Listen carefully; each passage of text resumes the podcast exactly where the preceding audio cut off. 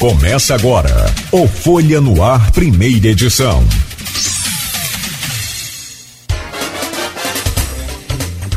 Segunda-feira, 19 de dezembro de 2022. Começa agora pela Folha FM 98,3, emissora do Grupo Folha da Manhã de Comunicação. Mais um Folha no Ar com todas as informações importantes.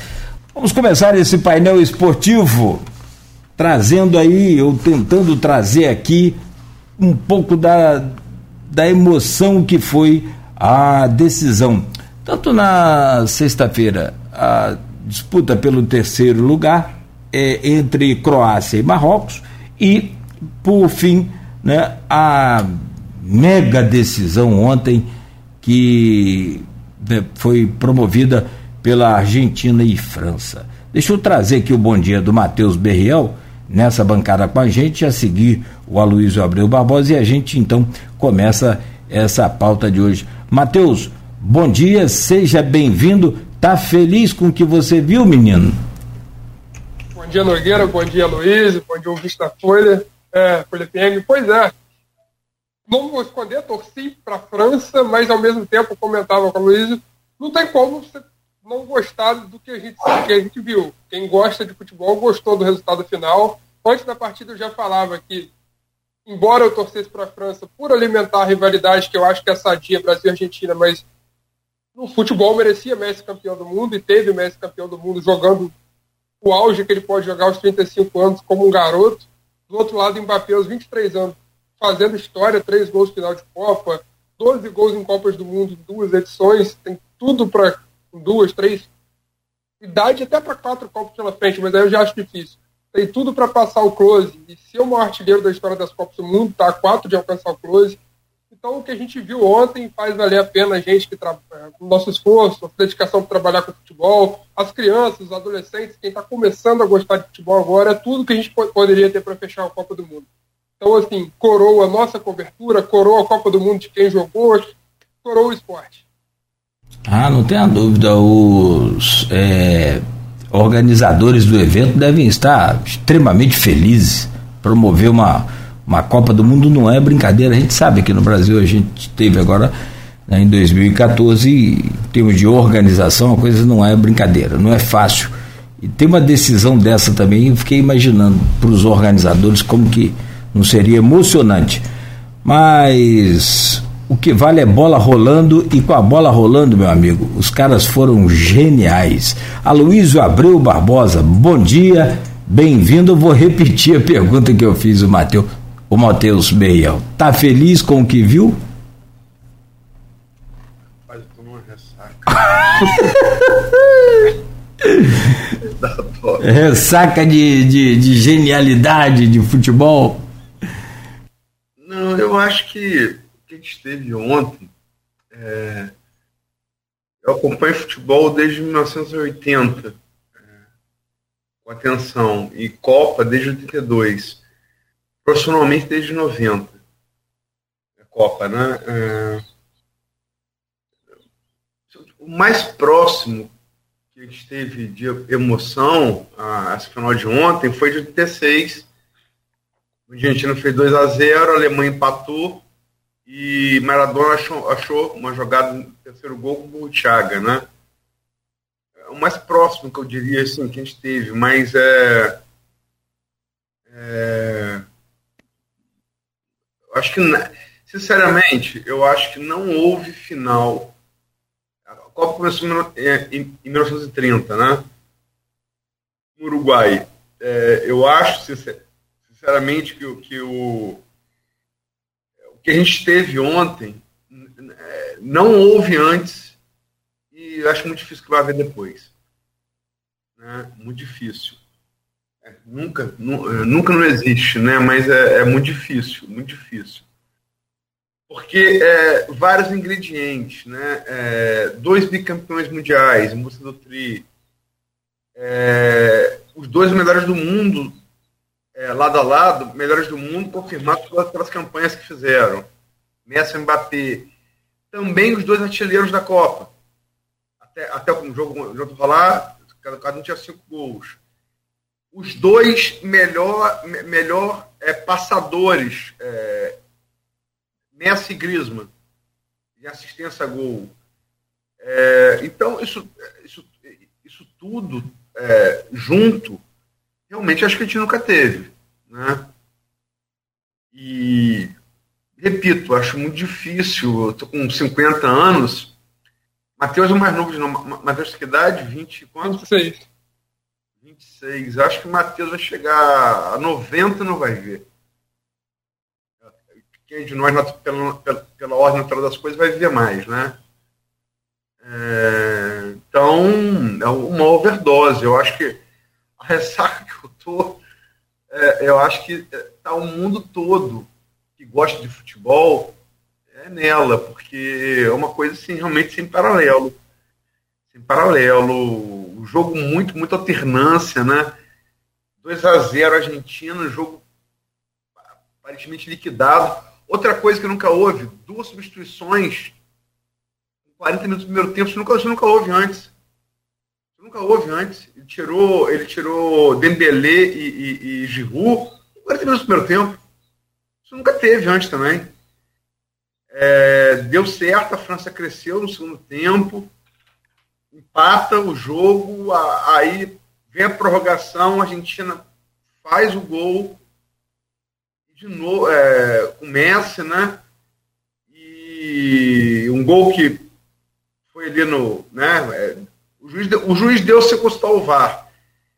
Mas a gente só no replay que foi ver, porque o, o zagueiro o Pamecano, se não me engano, tirou dentro do, dentro do gol. Então a gente ficou meio na dúvida, o, o telespectador, né? E depois terceiro gol de Mbappé. É, é, é, é, Mbappé fez três gols, outra, outra coisa que nunca houve, três gols numa final. Com 23 anos. Negócio de maluco, né? Assim, é, a gente está falando hoje aqui porque você sabe que foi a realidade. Mas se alguém dissesse isso aqui antes, esse testado de maluco. Né? Isso, isso, é impossível acontecer, aconteceu.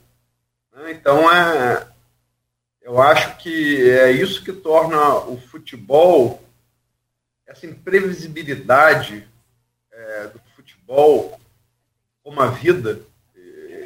E nesse ponto, o futebol talvez seja, um esporte que mais reflita é, a imprecisão da vida humana torna ele tão apaixonante. E tivemos isso ontem de uma maneira como em uma vida humana talvez a gente não veja de novo.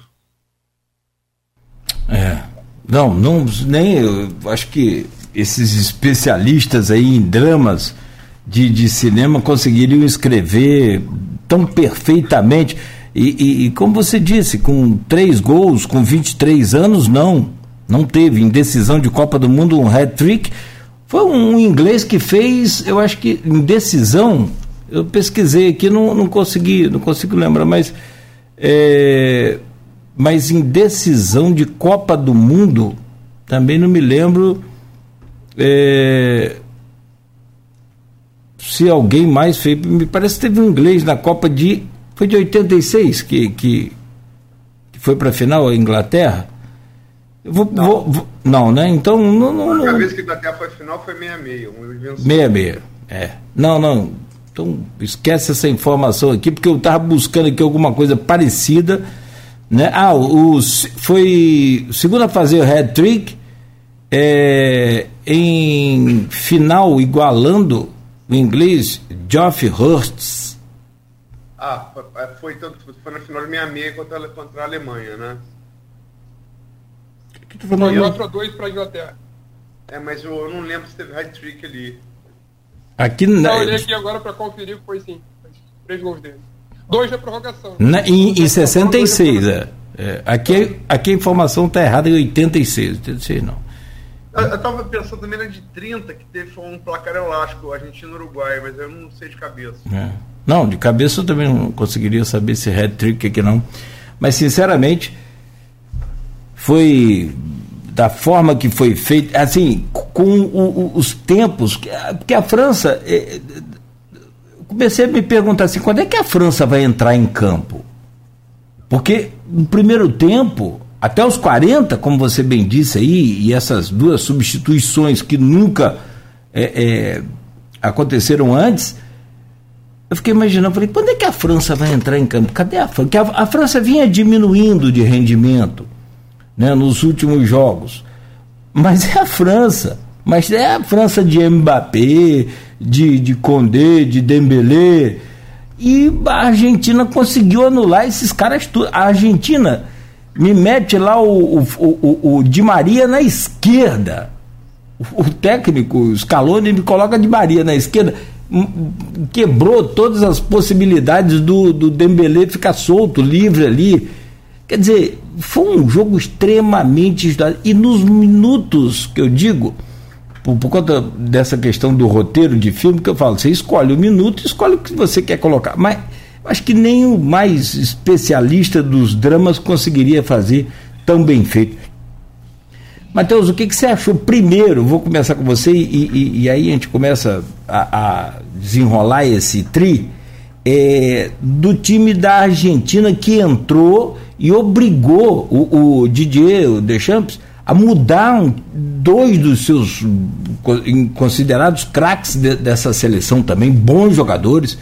O Dembélé, que eu vinha falando aqui, né? O menino tem uma, uma habilidade, uma velocidade. E o, e o Giroud, Giroud que destaca em vários jogos da França.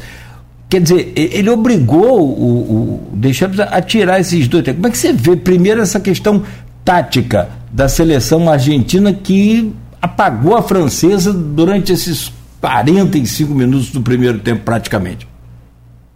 É, eu acho, galera, que foi um primeiro tempo em que, embora dentro do campo os jogadores tenham feito a diferença, mas os dois técnicos foram protagonistas de certa forma. Primeiro, o Scaloni, ao promover o retorno de Di Maria ao time titular, Di Maria, pelo menos na minha opinião, como o melhor jogador do primeiro tempo, sofreu o pênalti que Messi fez, abriu o placar, depois, num, num passe ali, numa jogada que passou por passou por Messi, passou por McAllister, gol de Di Maria, 2 a 0 Argentina, totalmente dominante no primeiro tempo.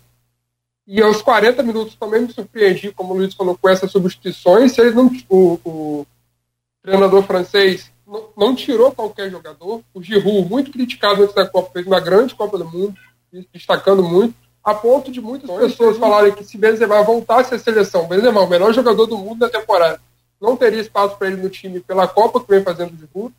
E o Dembélé também, talento, uma boa Copa do Mundo, não no nível de Mbappé e Giroud, na minha opinião, mas também fez boas partidas. E o, o Deschamps troca isso por 40 minutos do primeiro tempo. E dá resultado. A questão não é só trocar, não é a atitude de, de mudar. É você ver acontecer em campo. A França se encontrou. Claro que tava, faltavam cinco minutos, mas alguns já crescem para acabar o primeiro tempo. Mas especialmente no segundo tempo, embora a partida tenha recomeçado com a Argentina ainda tendo as melhores chances, mas a França voltou com outra postura, voltou equilibrando as ações da partida. Demorou para se encontrar, não foi de imediato que eu tinha uma reação, eu até falei no grupo, no ritmo que está, é goleada. Se não mudasse, se não tivesse um intervalo ali, ia ser uma goleada. Mas se encontrou, e aí teve um pênalti, o Mbappé faz aquele diminui e logo em seguida aí é, é, coisa do futebol, não tem como ser explicado. Antes de dois minutos saiu tá o gol de empate, era uma coisa que, se a gente não esperava, imagina a torcida argentina, o trauma que deve ter visto ali, Messi desenhado como herói, o apogeu ali do, da sua carreira com a camisa da Argentina. Depois de tudo tá construído, tudo se desmorona, acho que não tem um, um argentino que não deve ter se borrado, desculpa a expressão, com aquele gol de empate. Mas foi para prorrogação a gente ainda viu mais algum bailado, mais alguma arte de Lionel Messi e Mbappé. Eu escrevi um artigo na Folha no sábado em que eu fechava o, o texto falando aguardemos o que ainda nos reserva Mbappé e Messi. E a gente viu que eles reservavam muita coisa ainda. Mas, enfim, apesar do protagonismo de Messi, de Mbappé, do Di Maria, que para mim fez uma partidaça, do Colo Moni, que entrou no segundo tempo na França e também jogou o bolão, mas tem o dedo dos técnicos ali nessas atuações da final pelos dois lados. Primeiro, por promover o retorno de Maria, e do lado do Deschamps, apesar de ter saído sem o título, mas por ter conseguido mudar a postura da França durante uma partida. O primeiro da, primeiro tempo da, da França foi para se esquecer. Já o segundo tempo e a prorrogação foram provaram que dá sim para um treinador fazer a diferença durante uma partida. Aloysio, mesmo tema, claro, evidente, é, e, e, de propósito eu provoco essa questão do técnico logo no primeiro tema, porque no segundo bloco nós vamos falar sobre essa, essa questão é, que imagino ser deficitária hoje no nosso país, no nosso, no nosso futebol selecionado. Como é que você viu a, o poder dos treinadores e as suas táticas nesse, nesse jogo de ontem? É, eu, eu, vou antes, deixa eu pegar na, que se formulou o Matheus em relação de Maria. É, eu acho que é, na matéria que eu escrevi é, no, no, sábado, é, do jogo, eu coloquei que de Maria é, é, voltaria a campo, talvez no começo do jogo, mas mais certamente no decorrer da partida. É, de Maria é um velho companheiro de Messi. Né? É, de Maria talvez seja o único é, contemporâneo de Messi na seleção, na seleção argentina. Talvez não, acho, é, acho que é. Sempre foi um. De Maria tá para Messi como Scott Pippen estava para Michael Jordan. De Maria tá para Messi como Adílio teve Brasil isso que de Maria é. Né? Ele é o segundo jogador, aquele cara que. E o Scaloni foi muito ousado a colocar de Maria no começo. Ele sabia que de Maria não, joga, não ia jogar 90 minutos, tampouco 120. Ele, daí ele fez a opção: ou boto de Maria para mudar o jogo, ou muda o jogo no começo. Ele mudou o jogo no começo. Né? É é tipo aquele negócio daquele Velozes e aquele negócio, aquele, aquele traço que você põe no motor, dá uma, um gás, mas que não dura, né? Tem que escolher que horas, que horas você vai usar aquilo. E ele inovou, sobretudo, porque é, Maria costuma jogar na direita, né? Ele botou Di Maria é, é, na esquerda. É, o que, o que, isso causou? Causou é, é, Dembélé ficou preso, Dembélé não por acaso faz o pênalti de Maria, né? É, que gera o primeiro gol, o gol de Messi. E ele, tra ele traz Dembélé e Condé e aí abre espaço para Messi e Álvares, entende? Então, taticamente, foi uma coisa muito diferente. É, agora, muito se falou de Maria no primeiro tempo, e eu estou falando que também, Matheus falou com razão. Agora, eu acho que o primeiro tempo que fez é, essa impressão, ah, a França não veio para o jogo é, no primeiro tempo e vem no segundo, é, é, é muito marcado isso. É, tanto no, nos 90 minutos quanto na prorrogação. A Argentina fez o primeiro tempo melhor, bem melhor, e na prorrogação, e no segundo tempo. Dos 45 e na prorrogação, a França melhor. Isso define muita partida, né? Mas eh, na, nesses 45 minutos iniciais, eu acho que foi o meio de campo. Né? Menino, menino Fernandes, Depou que fez Depou. Era, esperava muito Depou na Copa. Depou deix, deixou para fazer na final o seu grande jogo na Copa. Aí tá, fala muito de Maria, fala muito de Messi, Depou muito fez uma partidaça. Enzo Fernandes também. Macalister, incansável McAllister não tem o mesmo talento de, de Enzo Fernandes e, e, e Depou.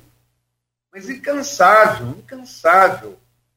É, é, eu, eu, acho que o que Enzo Fernandes, Depou e McAllister fizeram nos 45 minutos iniciais, até escrevi isso no grupo ontem, é muito semelhante que Brozovic, Modric e Kovacic fizeram com o Brasil no primeiro tempo Brasil Croácia. Botou no bolso. Botou no bolso. Eu dito porque é, a gente tem. Lógico que o ataque aparece mais, mas o que ganha é o jogo é campo. O que ganha é o jogo é campo. É, isso é uma coisa que não vai mudar no futebol. O que ganha o jogo, e eles ganharam o jogo no, no meio de campo. Né? É, e com essa, essa coisa de, Maria pela esquerda, abrindo ali a defesa, é, ficou barato 2 a 0 Poderia ter sido mais, poderia ter definido o jogo ali na, no, naquele tempo inicial. Mas acho que foram duas coisas. Acho que foi de Maria, sim, e aí, respondendo a sua pergunta, a ousadia de Scaloni, mas com certeza uma atuação soberba de Enzo Fernandes, Depou e McAllister. É, no primeiro tempo, sobretudo. Acho que isso é, deu ali aquela impressão de que a Argentina poderia liquidar o jogo e talvez pudesse, se tivesse feito mais gols. Né? Eu não sei, eu acho que, claro, é evidente que você faz dois gols também numa decisão de Copa do Mundo, você fica meio assustado também. Tanto em quem toma, né, o, o, a autoestima vai lá embaixo. Mas quem também faz dois gols numa mega seleção, numa seleção gigante como a da França, você fica meio ressabiado. Eu acho que a Argentina se contraiu um pouco, retraiu um pouco o seu futebol, achando que dali dava para cozinhar o galo, naquela é, artimanha deles, aquela coisa de cair, de gritar e tal. Não sei se você percebeu isso também, Luiz perdão? Deixa eu perceber o que. Tipo assim, é, porque. Como é que eu vou explicar? A, a Argentina não é que dava para ela, ela queria fechar o primeiro tempo ganhando, beleza, conseguiu. Mas ela não, não, não percebeu, talvez, ou se percebeu, não conseguiu, ou, ou tentou, mas eu, eu, acho que ela diminuiu o ritmo após o segundo gol e daquele jeito que você conhece bem o, o futebol argentino, aquela, aquela malandragem. Ainda no primeiro tempo tentando cozinhar o galo, e no caso aí é literalmente mesmo, o galo francês, é, justamente com esse futebol mais cadenciado, ela deu uma diminuída. Ela não acreditou que podia fazer uma goleada no primeiro tempo. Você pensa isso também? É, olha só, eu acho que é, eu vou, eu, a gente vai falar da Croácia também, mas eu digo começar a falar da Croácia, porque a Croácia, para mim, é, é, um ponto de metáfora interessante. É, a gente fala assim, é, a gente costuma associar é, o, futebol, o futebol arte do Brasil, que é tão falado, ou o futebol bonito, a gente está muito associado ao, ao tricampeonato inicial do Brasil, 58, 62 e 70. Né? De bola, meio de campo, né? É, que é um futebol totalmente diferente do futebol que o Brasil ganhou em 94 e 2002. Em termos de estilo, em termos de estilo, a Croácia com seu futebol de, de cadenciado de toque e o famoso toque nivoi da Argentina, que se impôs no primeiro tempo, através do meio de campo, com é, o menino Enzo Fernandes, é, depois McAllister, eles são muito mais próximos ao, a 58, 62, 70 do que o Brasil de 94, 2002 do que o Brasil dessa Copa agora. É um futebol, nessa Copa agora, um futebol de, é, de transição rápida. A, a, bola passa pouco pelo meio de campo. O que interessa é acionar rápido o ataque pelas extremas. É, em termos de estilo, em termos de estilo, toque-me voe da Argentina e o futebol cadenciado da Croácia é muito mais próximo ao que a gente começou a chamar de futebol arte. Né? A França, por exemplo, joga esse futebol do Brasil de hoje, transição rápida. Transição rápida. Você vê que a França, muitas vezes, ela oferta, como fez contra o Marrocos, a posse de bola adversário. E quando tem a bola, transição rápida. Bola Mbappé pela esquerda, Mbele pela direita Brasil com Rafinha e Vini Júnior. Eu não estou comparando qualidade dos jogadores, tá? Estou falando da, da, da, do, do, da, maneira de jogar. Então, é, eu acho é uma discussão, isso é uma discussão que dá para mais de metro, né? É, é, o Brasil, com a derrota em 82, abriu mão do seu estilo. Né? Abriu mão do seu estilo. E encontrou outro, estilo. Foi campeão 94 2002. Nada a reparar. Agora, a Argentina nunca mudou o seu toca-me voe. O que é toca-me voe? Eu toco e me vou para receber. É triangulação. É triangulação. Que foi o que Messi fez ontem pra caramba. Papou. toca o corpo para receber, toca o corpo para receber. Eu acho que o Brasil, como eu disse, essa discussão dá um programa, dá 10 programas à parte. Abriu mão do seu estilo. A, a Argentina não, assim como a Croácia não. A, a, eu, vi uma, eu vi uma entrevista depois do, do jogo terceiro lugar, que a Croácia venceu o Marrocos, é, com um, um repórter da, da Sport TV entrevistando um torcedor croata. E aí ele falou assim: não somos tão grandes quanto o Brasil. O Brasil tem 200 milhões de habitantes, o Brasil tem 4 milhões. Mas jogamos com o Brasil. E depois ele emenda em português, um croata. Futebol bonito. Esse futebol bonito, que a Croácia se orgulha de jogar, a Yugoslávia se chamava os brasileiros da Europa, é, é, quem pratica. É, me abrindo aqui a, a apanhar, tomar, é, ser criticado, mas quem pratica é a Argentina. Em termos de estilo, não é o Brasil. E outra coisa, outra coisa, é, ele fez três gols, né? Situação de gala, né? Mas teve que engolir as palavras dele que, que, que a América do Sul não está não tá autor da Europa. Não com o Brasil, mas com a Argentina. A Argentina que ganhou não de um europeu, ganhou de quatro europeus. Ganhou da França, ganhou da Holanda, ganhou da, ganhou da, ganhou da França, da Holanda é, e da Croácia. Né? Então, é, tá aí a resposta dada no, no, como tem que ser, na bola, no campo, né? da resposta da América do Sul, não é da Argentina, da América do Sul. Com todo respeito, Mbappé engula suas palavras, mesmo com seus três gols. É, você falou do, do, do sistema de jogo da Argentina. É, e tanto foi praticado ontem com mais é, é, intensidade, com mais é, vezes, que o próprio Messi não apareceu tanto quanto nos jogos anteriores. Alguns que falaram comigo aqui até, ah, o Messi não jogou o que jogou nos jogos anteriores. Eu falei, barbaridade, que o cara jogou ontem. Não precisa muito. É porque, é, porque às vezes que não, não, não, sabe nem o que está falando. E quer ver o Messi arrastar a bola para um lado, arrastar para o outro, fazer o que ele sabe fazer de melhor e na individualidade muitas das vezes até resolver. Mas ontem você vê que esse sistema de, de triangular, né, é, a jogada é fantástico dá e recebe, dá, toca e recebe. Né? Deixa eu, eu, eu fazer uma pergunta. É, eu fiquei na dúvida, eu queria ouvir de vocês. Porque aí eu cheguei a uma conclusão. Eu sou brasileiro, então para mim, acho que o que foi maior do que o tricampeonato foi a coroação de Messi.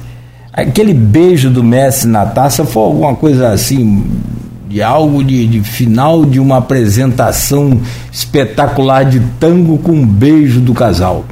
Foi um negócio fantástico, para mim foi maravilhoso. O beijo na taça ainda sem antes ser entregue a ele, do tipo assim, danada, tô atrás de você há, há tanto tempo, né? E você aqui pertinho de mim. Enfim, deixa eu voltar ao Matheus aí e passo para você, Luiz. Para você, o que, que foi maior levando em consideração, né, claro, evidente, é, que nós somos brasileiros.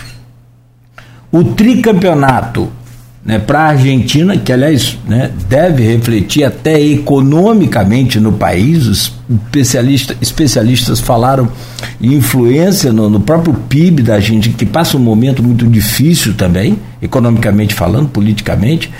É, mas o que, que foi maior para vocês? Começando com você, Matheus. O tri da Argentina ou a coroação de Messi com é, é, jogadas espetaculares, com a Copa do Mundo talvez perfeita. Talvez essa Copa, as outras dele também muito boas, sem dúvida nenhuma individualmente falando, mas nessa Copa do Mundo, o que, que foi maior, Matheus? Nogueira, só acrescentar uma coisa à resposta anterior que a Luiz estava falando da, do estilo de jogo argentino tocou me voe, né? simboliza bem o segundo gol da Argentina, a bola, um contra-ataque muito bem armado, um contra-ataque rápido, a bola sai de McAllister, ele puxa a jogada, passa por Alvarez, aliás, passa por Messi, Messi passa Alvarez e, e Alvarez retorna a bola a McAllister. Quer dizer, o McAllister iniciou a jogada e se apresentou para receber novamente. E de McAllister sai o passe ali na medida para Di Maria fazer 2 a 0 que pelo menos aparentemente encaminhar muito bem o título da Argentina, que depois chegou a ser ameaçado. Mas esse posicionamento do McAllister ilustra muito bem o que você e Luiz falaram aí.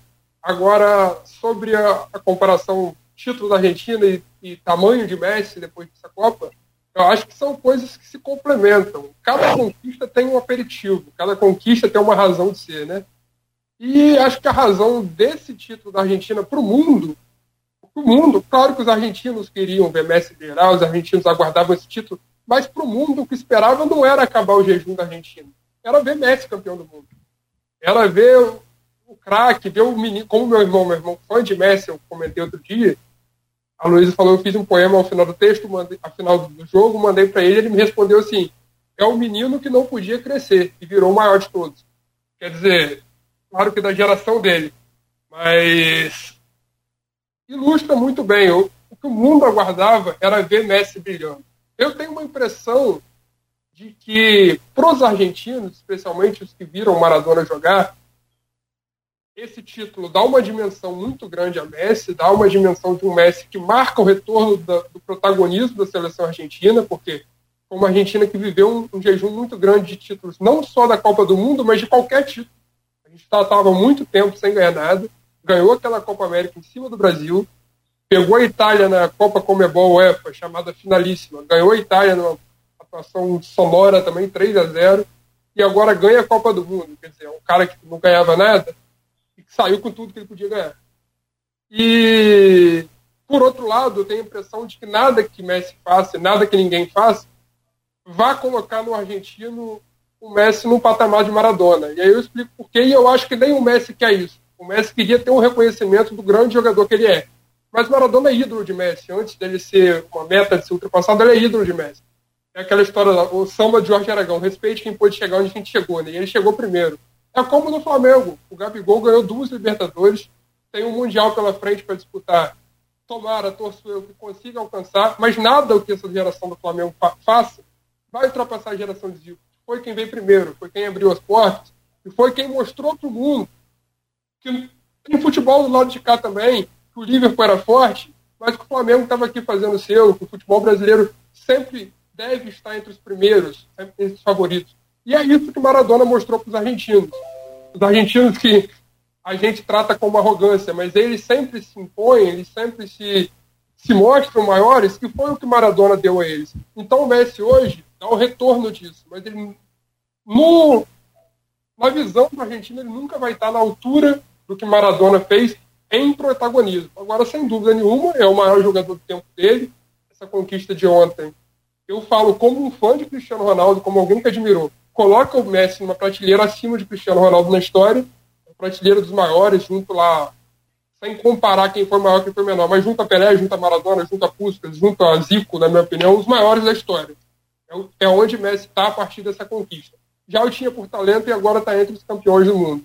E claro, para os argentinos, falando especialmente para eles, é uma conquista que encerra o jejum e eles são, salvo engano, a quarta seleção a ser tricampeã do mundo. A gente teve o Brasil, hoje penta, Alemanha e Itália, hoje tetra, e Argentina. Quer dizer, eles estão de novo entre os maiores e eles têm uma geração que, sem Messi, é lógico, que vai perder nível em Copa do Mundo, mas é uma geração que pode se renovar e continuar brigando por títulos nas próximas Copas.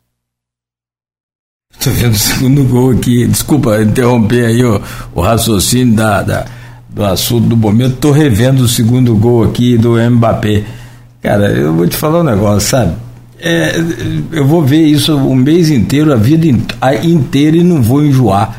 Como que ele pegou a bola de chapada lá na entrada da grande área pela, pela esquerda e é, mandou uma bala para dentro do gol, meio que de voleio, de chapada o corpo dele fazendo o movimento ideal para que pegue a bola. Meu Deus do céu. Eu, tem hora que eu não acredito que eu estou vivendo esses momentos de um, de um gênio escrevendo essa história tão bonita. Aloysio, é, a pergunta é, pode não ter o sentido para os argentinos, porque os dois não sabem o que, que comemora agora, mas para nós, amantes aqui do futebol, desse futebol genial do Messi, essa coisa toda, você dá para considerar que um, um, um, foi maior que o outro, os dois se complementam, como disse o Matheus, essa coroação do Messi, né, aos 37 anos, se eu estiver errado, me, me corrija. 35 anos, perdão. Com o, o, o Campeonato Mundial de, de, de, de, Copa do Mundo de seleção, que ele não tinha, e o tri da Argentina também, levando em consideração o que eu falei, momento econômico, político, essa coisa toda. É possível dimensionar isso, Aloysio? Eu, eu concordo com o Matheus. Acho que a conquista individual de Messi e a coletiva da Argentina são complementares. É, é impossível você analisar uma em separado da outra. Elas elas, elas são. Eu não acredito muito em uma gêmea, não, mas elas são uma gêmeas. É... Eu acho que Messi. É, falo, é, tem muita coisa que a gente vai conversar, os analistas vão debater em mesas, como essa está fazendo aqui. Então, olha só, hoje o mundo, o mundo está fazendo o que a gente está falando aqui. Está tentando interpretar o que a gente viu ontem. Então, gente muito, muito mais capacitada do que a gente, né, no mundo todo. É, e não só profissional de imprensa, não. Qualquer roda de conversa que você for agora, o assunto é esse. Né? É tipo o, o ataque ao Trade Center, é uma coisa assim, que é o homem para a lua. O mundo está agora fazendo o que está fazendo, conversando sobre o, a final de ontem. Então, são muitas interpretações. Né? Todas elas passíveis, é, é, desde feitas com base em razão, né, é, são várias. Eu, eu, a minha, pessoal, é o seguinte. É, Matheus citou o Cristiano Ronaldo. Eu nunca vi, eu, Aloysio, eu nunca vi comparação possível entre Cristiano Ronaldo e Messi. Primeiro por posição. Um era um atacante chamado do Facão, um atacante começou um ponto direito no Manchester United, né? no início dele Portugal, é, é, atacante de ponta que cortava para dentro e que a, par, a, partir da assunção de Zidane como técnico do Real Madrid, ele transformou Cristiano Ronaldo no centroavante. É, é por posição, eu nunca vi possibilidade de comparar com Messi ele tá, sempre teve um, um um falso ponta direita um ponta de lança. Então, é, é, eu acho talvez no começo o Cristiano Ronaldo talvez tivesse uma possibilidade de comparação. Mas, mas são jogadores de características bem diferentes. Né? E Cristiano Ronaldo, eu acho que é um cara que eu admiro muito, porque ele, ele não tem, no meu entender, um décimo talento de Messi. E ele conseguiu é, chegar bem perto de Messi, talvez, com muita dedicação. Então, o cara que é fruto. É, o, que eu acho de Messi. É porque é tudo é. Esporte, de maneira geral, por exemplo, for, eu, eu gosto de boxe, né? É, se for perguntar sobre boxe, é, dos anos 90, ali, 80, 90, vou falar Mike Tyson e Holyfield, correto? Né? Vai vir à cabeça isso, né? Tem um camarada chamado Lennox Lewis, ele derrotou Holyfield duas vezes. A primeira deram para Holyfield. Foi tão vergonhoso que tiveram que fazer outra. E ele deu uma surra no Mike Tyson. E Lennox Lewis depois vai ganhar do Vitaly Klitschko. E os irmãos Klitschko, da Ucrânia, o Vitaly, que hoje é prefeito de Kiev, né, é, dominaram o boxe durante quase 20 anos. Então, o que eu estou querendo dizer? Lennox Lewis, ele surrou dois caras que, grandes que vieram antes e surrou o cara que veio depois, o grande que veio depois. Messi, na comparação aí, ele para mim sempre foi superior ao Cristiano Ronaldo.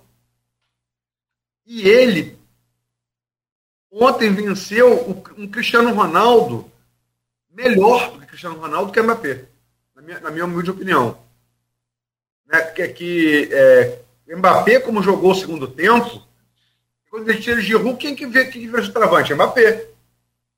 A gente jogou, é, a França jogou o segundo tempo e a prorrogação com o Mbappé como centroavante. Não como ponto esquerda, como centroavante. Não como extrema pela esquerda, centroavante. Jogou de centroavante. Referência de área. Então, nesse sentido, eu acho que é, o lugar de Messi está muito alto porque ele ganhou é, Cristiano Ronaldo e ele ganhou o Cristiano Ronaldo que veio depois. E talvez melhor, talvez não, na minha opinião, melhor que o Cristiano Ronaldo. Acho que o Mbappé é mais jogador que o Cristiano Ronaldo. E de características semelhantes, né? Velocidade, explosão. Porque Messi não. Messi até tinha explosão no início, não tem mais, né? Mas é técnica, né? A, a, a, o que eu acho assim que Messi tem, eu nunca vi, e, mesmo em vídeo de Pelé, eu vi em vídeo Coisa de Pelé, eu falo, porra, eu nunca vi ninguém fazer tabela em, tabela com, em canela de back. Só Pelé. Eu nunca vi ninguém fazer. Quando você é, é moleque, você joga bola no condomínio, você faz isso para driblar o adversário na parede do condomínio, né? É o toque de voe. Você toca, o pai corre para pegar. Pelé fazia isso, Pelé fazia isso porra, em canela de back. Tem filmado isso, que é um negócio. Agora, Messi é, a, a, a, progressão em velocidade com a bola grudada na canhota, porque é, quem, lógico, acho que ninguém que sabe dançar, né? Mas para quem sabe dançar, qual é a maior característica do tango? É o entrosamento. Então, desculpa. É o entrosamento entre o casal. O... Rapaz, tem. Acho que como você disse, a gente não sabe dançar, né? De repente não observa bem essa coisa. Acho que o entrosamento entre o casal é fundamental aí no tango. Né?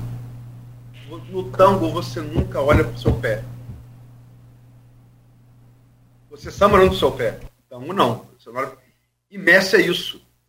Ele é o tango. Ele não olha para o pé e o pé é muito ágil a, progressão dele com a bola grudada naquela canhotinha que Deus tocou quando ele, quando, quando ele nasceu, antes de nascer, é uma coisa que torna ele diferente de todos os demais jogadores que existiram.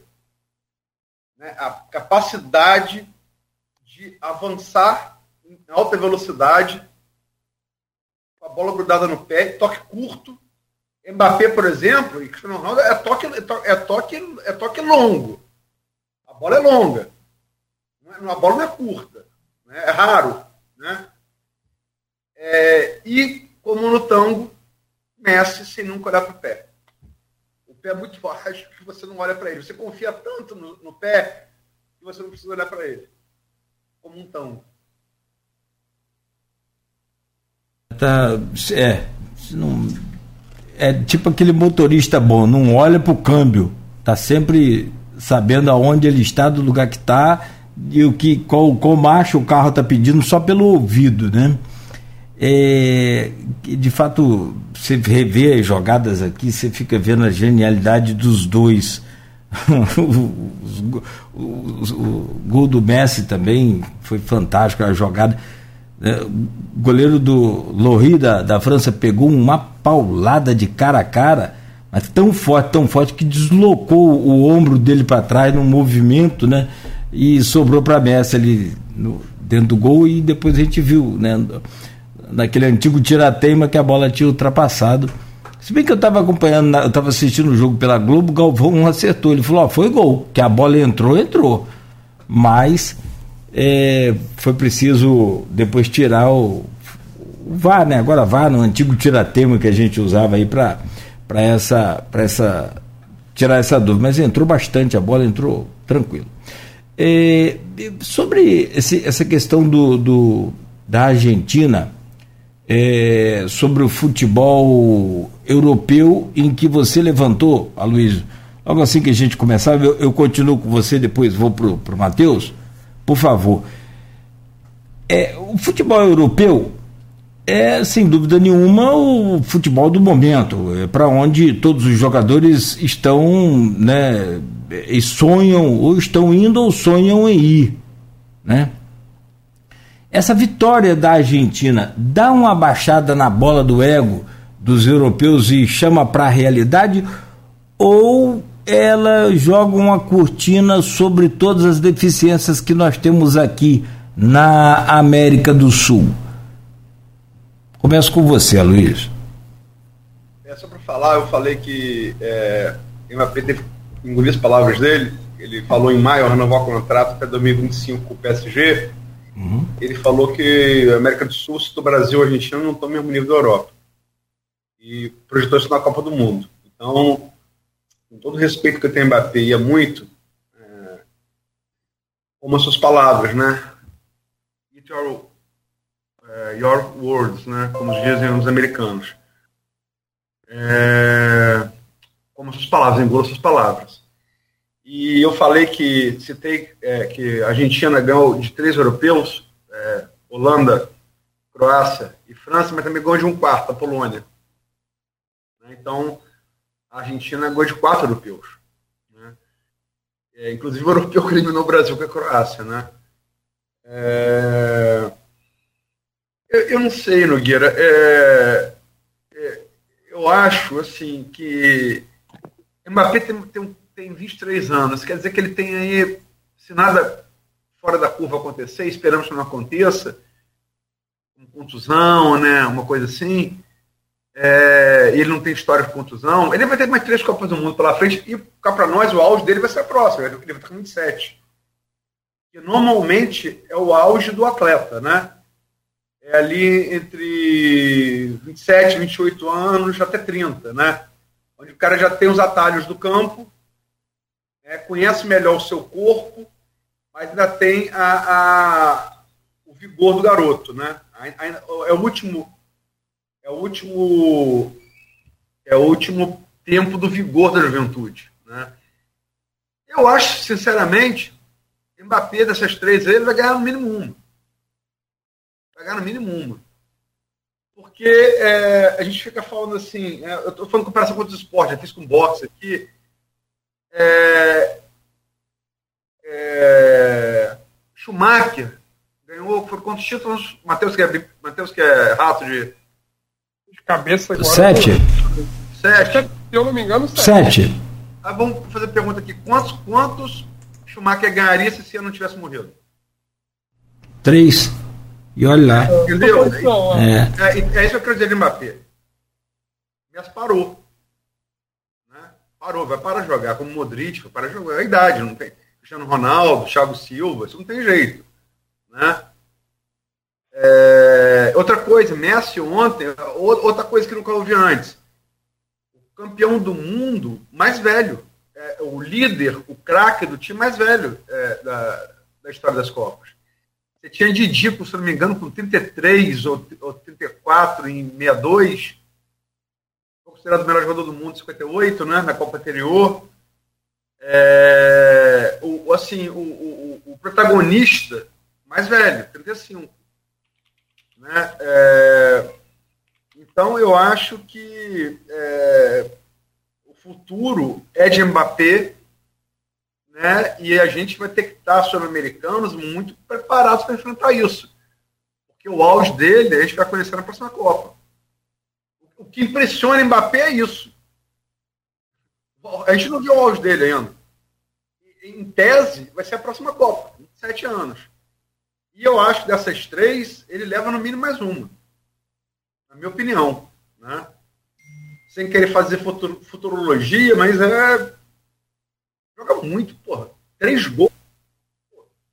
Ela mãe, para como, cara? Não, eu fico pensando, ficar de pau. Você tá com a terra direito, cara. E tu vem bater junto com a bola, você faz o que da vida? Senta, chora, chama a mamãe, não tem o que fazer, cara. Joga uma rede, joga um... Porque é. uma bola não dá, não tem o que fazer. Entendeu? E o cara tem um vigor físico, não só pela idade também, né? Mas ele tem um vigor físico esplendoroso.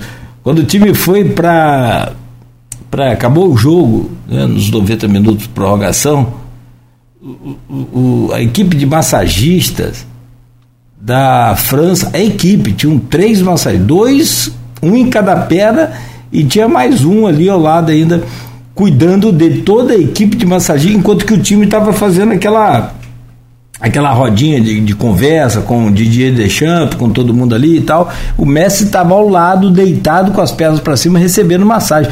Uma preocupação com ele, o Messi, o, o, o, Mbappé. o Mbappé. Com, com, com o físico dele extraordinário. E o cara, vou te falar a verdade, se, se, se como você disse aí, né?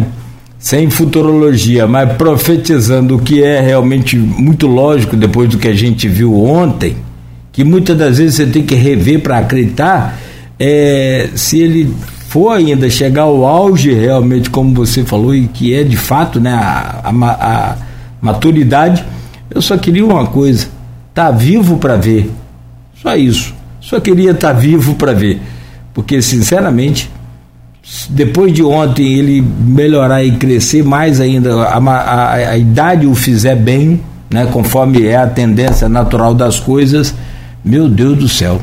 Mateus, sobre a questão colocada é, nessa pergunta.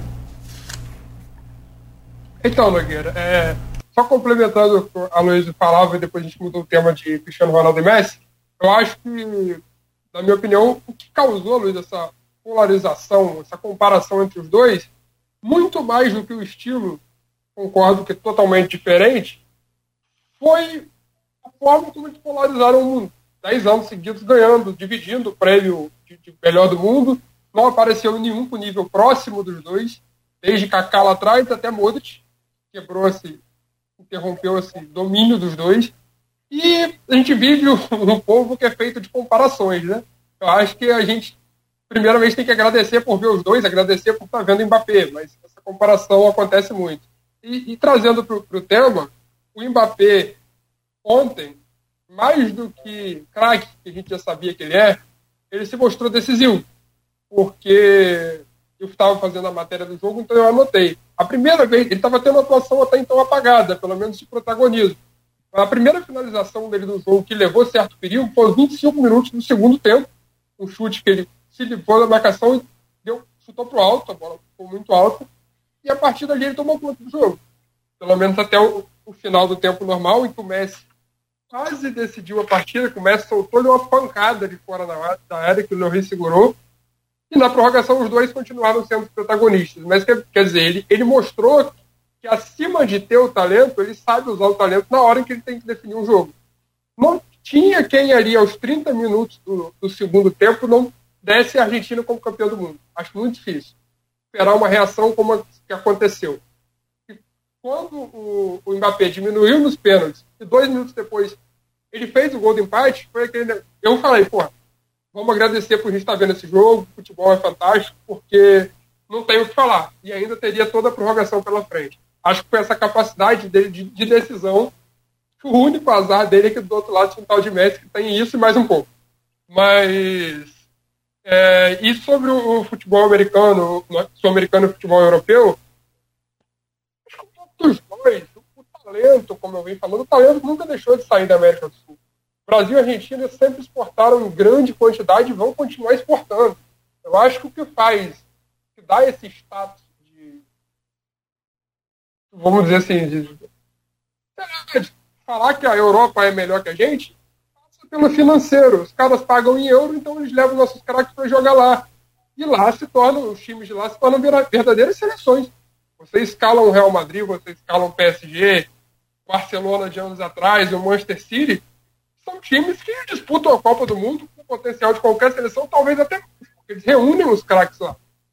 O diferencial de uma Copa do Mundo de seleção é o inverso, é você separar os craques de cada país e colocar para ver quem produz mais, quem, quem tem um time melhor, que eu acho que falta o Brasil. Nós temos muitos bons jogadores, mas não temos um time. E eu acho que assim, nunca se depender de dinheiro, de campeonatos exuberantes, de partidas históricas, a tendência é que a gente continue vendo no, principalmente na Champions League, que é o auge deles lá. Mas em relação ao campeonato de seleção, a gente nunca deixou de chegar. A Argentina disputou a segunda final seguida de Copa do Mundo. Não está lá por acaso. Eles foram. Segunda seguida, não. A segunda em três Copas. Em 2014, eles foram vice-campeões do mundo. O Messi estava lá agora estão de novo. Então, acho que assim, o, a Argentina de ontem fez Mbappé engolir as palavras dele, deu um choque de realidade a muitos sul-americanos que fica com essa mania, esse complexo de vira-lata que Nelson Rodrigues já falava lá atrás. De que o que o outro faz é melhor e o que a gente faz aqui está tudo errado. Acho que não, a gente vai falar um pouco disso no segundo bloco. Mas fazendo o dever de casa, o Brasil tem tudo para voltar a ser protagonista, como a Argentina voltou a ser protagonista. Eu acho que não tem essa coisa de ah, os europeus são muito melhores, não. O diferencial deles é esse, saber pegar virtudes que são nossas, porque a Luísa citou no último programa que a gente participou. O que, que o Guardiola falou lá? Eu fiz o que o Brasil fazia. Ontem eu estava vendo uma, uma entrevista do. Caraca, esqueci o nome dele. Aquele treinador que foi do Santos e brigou com o Neymar lá atrás. Fugiu o nome agora. Mas ele falava. Ele falava que o Arrascaeta. Oi? René Simões. René Simões, exatamente. O René falava que quando o Jorge Jesus chegou ao Flamengo, o Arrascaeta era bom. E a torcida criticava uma coisa. E ele achou um espaço para o Arrascaeta no time. Aí perguntaram a ele: Arrascaeta joga? Eu não estou fazendo nada demais, estou fazendo o que fez o Brasil de 70 e o Brasil de 82, que é achar espaço no time para os craques jogarem. Todo mundo se inspira na gente. Por que, que a gente não deixou de dar certo? Acho que a grande pergunta que fica é essa. É, e se você for analisar friamente, eu não sei aqui a quantidade de jogadores, é, como você disse, sul-americanos que estão no futebol europeu, você tem que ver de falar. Por exemplo, a seleção de Marrocos, que também, se não encantou, mas pelo menos conseguiu é, angariar simpatia e torcida de, de, de, de, muitos países, o próprio Brasil torcia para Marrocos em um determinado momento, é, por ser aquela revelação, por ter chegado até a disputa do terceiro lugar, mas se você for lá, eu estava fazendo a conta aqui e ouvindo também uma entrevista, tem 16 jogadores da, da seleção dos 26 que não são é, o Hakimi mesmo, por exemplo, lateral fantástico da, da, de, de, Marrocos é da Espanha, que aliás eliminou a Espanha, né? O Marrocos com um gol do Hakimi no, no, nos pênaltis no final. Então, assim, é, é preciso também levar em consideração o que o Mbappé falou, é que lá na Europa, aonde no próprio time que ele joga, tem um caminhão de brasileiros. Se o futebol europeu realmente determina hoje o padrão mundial, ele está enxertado de, euro, de, de, de brasileiros lá. Aí é uma questão de apanhar esses brasileiros e, como você disse aí, o, o Jesus falou, é encaixar no lugar certo na hora certa. São 8 horas e 8 minutos. Vou pedir licença aos senhores para a gente, no próximo bloco, fazer o um intervalo e no próximo bloco a gente voltar falando justamente é, dessa seleção do Tite, o ciclo né, é, é, fechado e o que, que ficou de saldo e o rumo que o Brasil precisa tomar para chegar até a Copa de 2026. Tem uma pergunta do, do Cristiano Abreu Barbosa aqui no grupo também, bem interessante. Próximo bloco a gente faz tudo isso né, e analisa um pouco mais ainda do futebol brasileiro e do futebol mundial a verdade é desse futebol encantador que o Messi apresentou nessa Copa do Mundo e ontem levando aí o tricampeonato e levou o, o, o troféu de, de, de, de craque da, da Copa, né? O, aqui é o menino também, o meio de campo que você falou, Luiz, foi, foi o jogador sub-23 destaque da Copa, né? O Enzo Fernandes. Enzo Fernandes, Enzo Fernandes. o, o, o, mais, rapaz, é né? E o goleiro? O mais, o mais ridículo que eu achei da premiação, eu até acho, eu, assim, eu tenho até simpatia pela figura de Emmanuel Macron. Ah, é, eu, Aloysio. Né? Mas, cara, político não tem jeito, cara. É, é sempre político. É. Ele querendo abraçar o Mbappé, o Mbappé quase que empurrou ele, cara. O Mbappé constrangido com aquele negócio, querendo sair, cabeça cheia, né? Perdeu a final, tal, jogou muito, mas perdeu político tentando tirar a casquinha. Rapaz, não tem jeito. E ele, é... e ele fazendo um discurso no ouvido de Mbappé. É, eu prestei atenção é, naquilo. Não tem, não tem diferença nenhuma América do Sul e Europa. Muito bom, muito bom, muito bem observado. É, sem levar em conta ainda a comemoração do goleiro Martinez que, que ganhou a luva de ouro, né? Que comemoração foi bizarra foi aquela. É, ele, ele balançou a luva como se fosse um, um falo, né? é, enfim. É, Argentina, Argentina, Argentina. Tem, a Argentina tem o combo, né?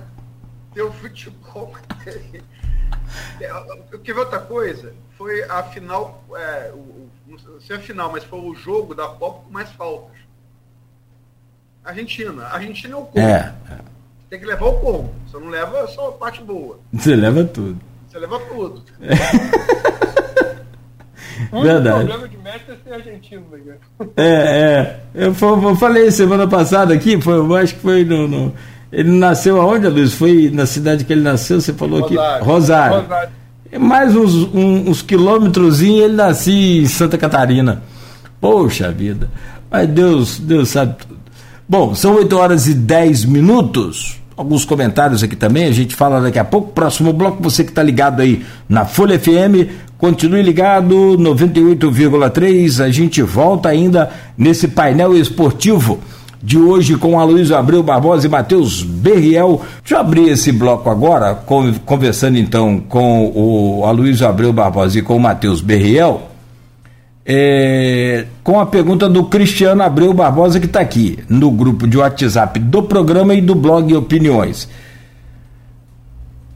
As seleções brasileiras das últimas Copas não têm um craque no nível de Mbappé e Messi.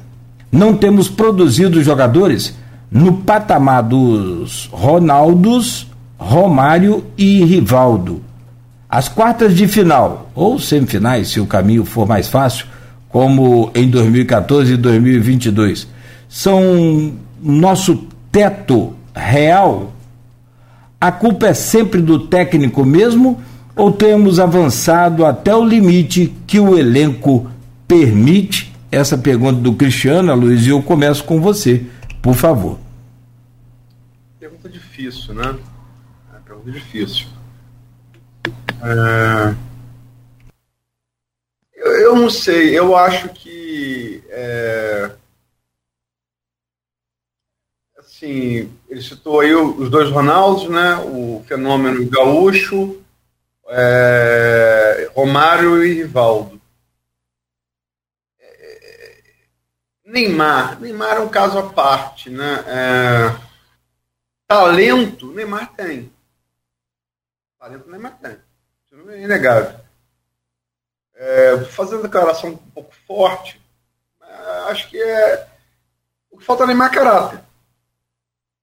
É, eu não falo é, caráter no sentido de mau caráter, não. Embora também considere ele, enquanto indivíduo, um caráter bem duvidoso, mas é caráter de, de se dedicar, né? de, é, de fazer o seu, seu talento chegar ao máximo. Ronaldo Gaúcho, por exemplo, desistiu disso, claramente. E, quando, e, e, engraçado, quando o Ronaldinho Gaúcho desiste disso, ele abre espaço para quem no time do Barcelona? Messi. Messi. Messi nunca desistiu. O Messi trata ele como professor, né? Lá no início fala. Aprendi muito com o Ronaldinho. Você, você olha para o Modric, 37 anos, jogar o nível que ele está jogando.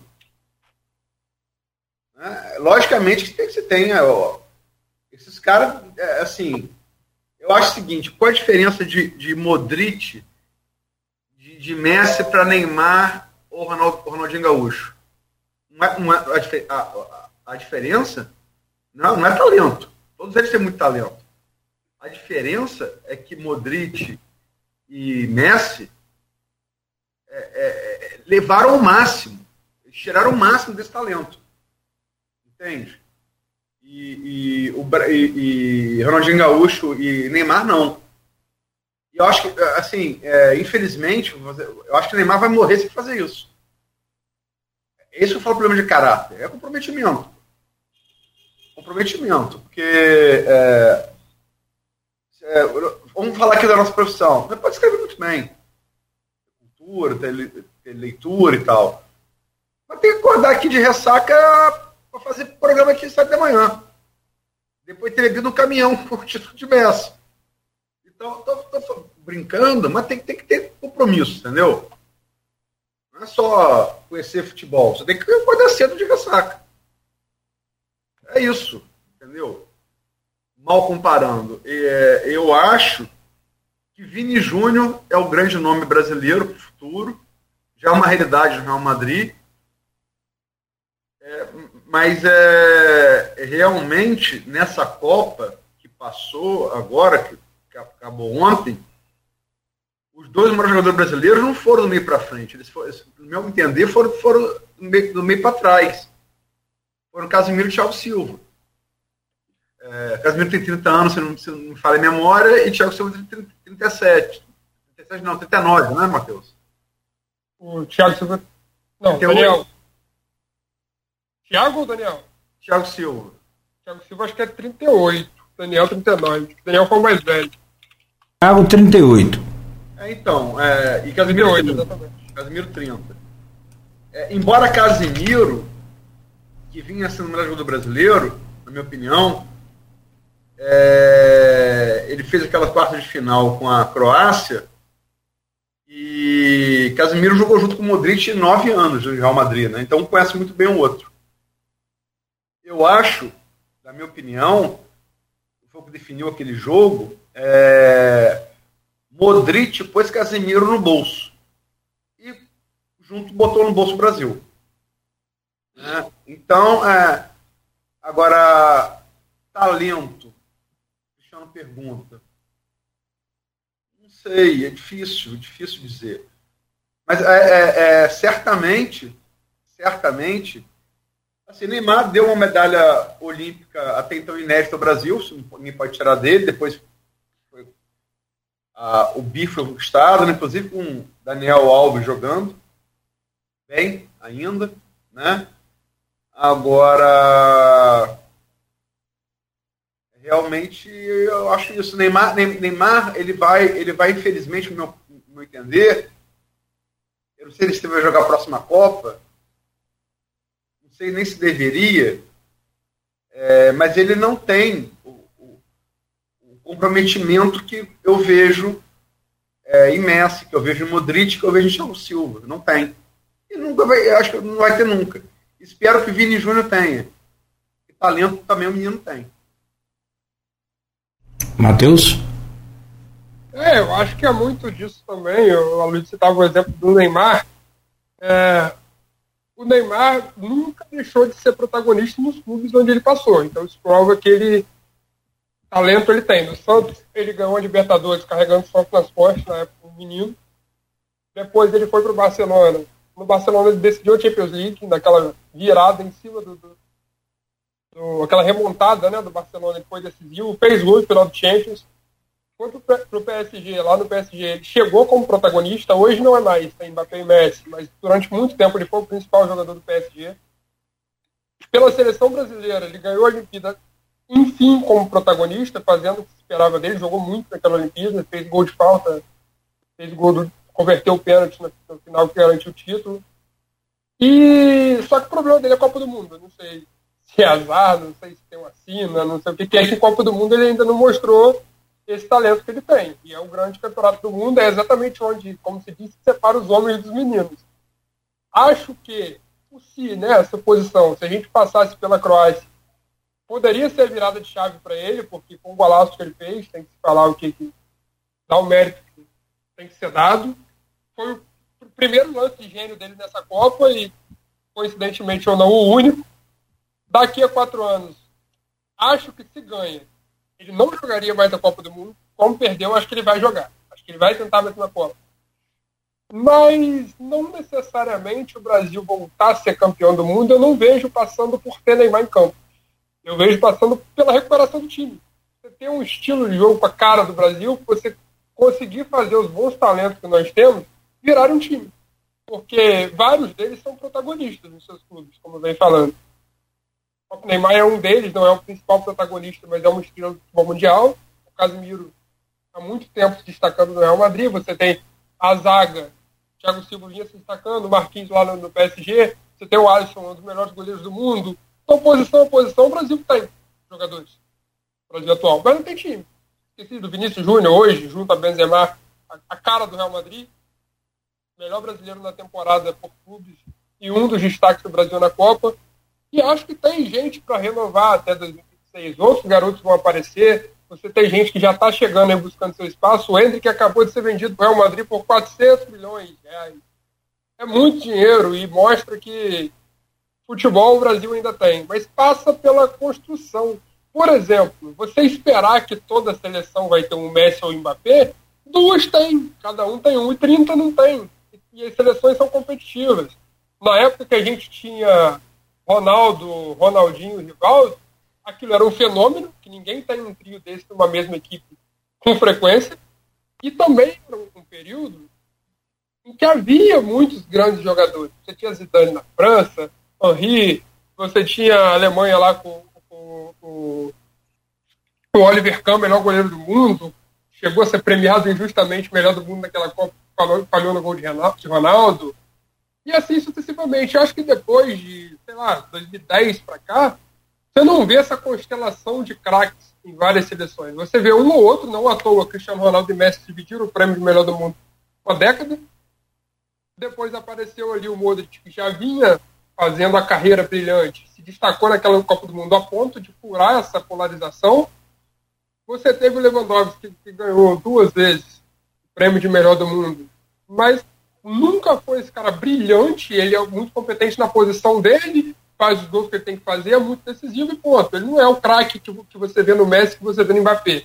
Assim como você teve Benzema com a mesma cara esse ano. Melhor jogador do mundo, merecidamente, ganhou os principais títulos, fez muito gol, mas não é aquele craque técnico que vai desequilibrar uma Copa sozinho, sozinho entre aspas, né? Então, o que falta para mim é time. Que bons jogadores, muitas seleções têm, e nós também temos. E temos protagonistas em vários lugares do mundo. Agora, se não tiver coletivo, para desequilibrar o jogo, só Messi. E Messi só a Argentina tem. Para desequilibrar uma Copa, só Mbappé. E Mbappé só a França tem. Quanto a gente esperar esses caras, e a gente pode ter, pode ser que Vini Júnior daqui a quatro anos venha ser esse cara. Mas não necessariamente ser campeão do mundo passa por ter Vinícius Júnior esse cara. Passa primeiramente, na minha opinião, para a gente ter um time. É, futebol é, é conjunto, é esporte em conjunto. Agora, só para. A Luiz colocou uma coisa muito interessante para fechar esse, esse assunto. É, não necessariamente precisamos de Neymar ou precisaremos de Neymar na Copa de 2026.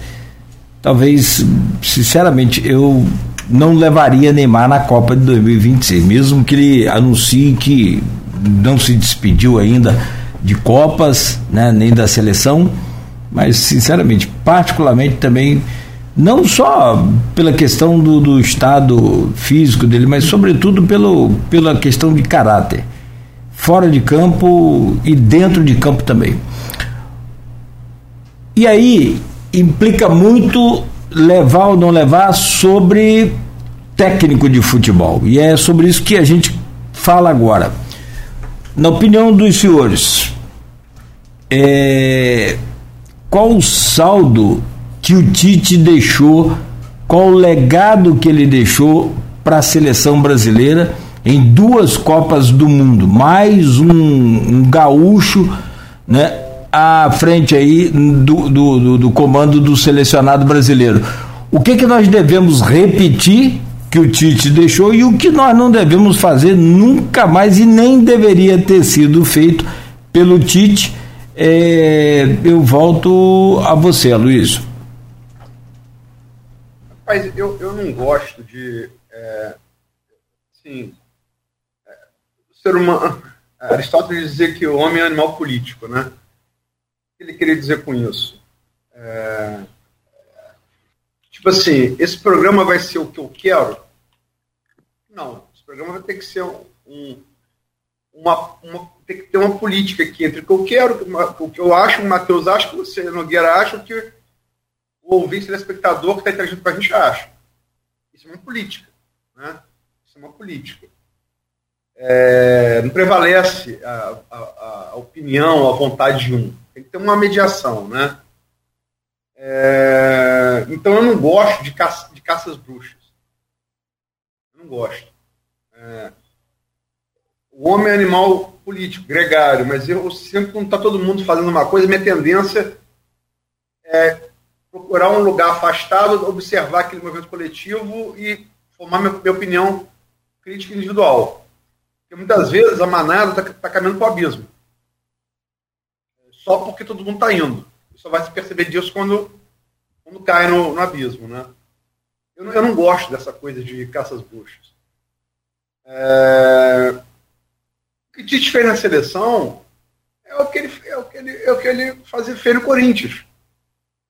Aquele Corinthians encantava? Não, mas vencia. Né? Eu acho que o problema do futebol brasileiro, e retomando é, é, o que eu falei no, no, bloco anterior, e também a, a, a pergunta do Cristiano, é, o Brasil já teve no meio de campo um Falcão, Sócrates e Zico. E não ganhou a Copa do Mundo. Encantou, mas não ganhou. Então também é, tem que ter equilíbrio entre, duas, entre as duas coisas. O problema do futebol brasileiro no meu modesto entender, foi justamente a gente não ter ganho em 82. É, ali, porque 82 foi a última seleção que a gente teve. E foi quanto tempo 82? 82, estamos 22, tem quantos anos? 40, 40 anos? Não, 40 anos, né? 40. 40 anos. Não, 40, desculpa. Então, a gente foi a última seleção um cara, assim, é, do que o mundo é, enxerga o Brasil no futebol. Foi a última seleção que jogou assim. Em 86, o próprio Tele Santana já botou Elzo no meio de campo.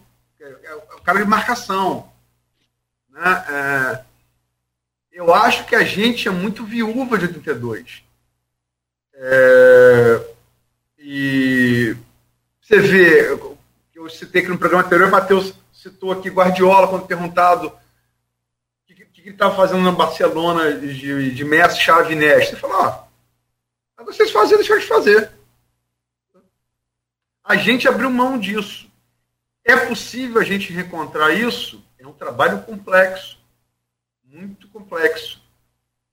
E acho difícil, até porque é, a cobrança para o resultado no futebol, sobretudo aqui no Brasil, na América do Sul, e essa talvez seja a grande desvantagem nossa em relação aos europeus, é a falta de paciência, né? A, falta de, a gente é muito imediatista, que é o resultado na hora. É, eu acho o seguinte, a seleção brasileira podia ter ido mais longe? Podia. É, e talvez tenha faltado a Tite o quê?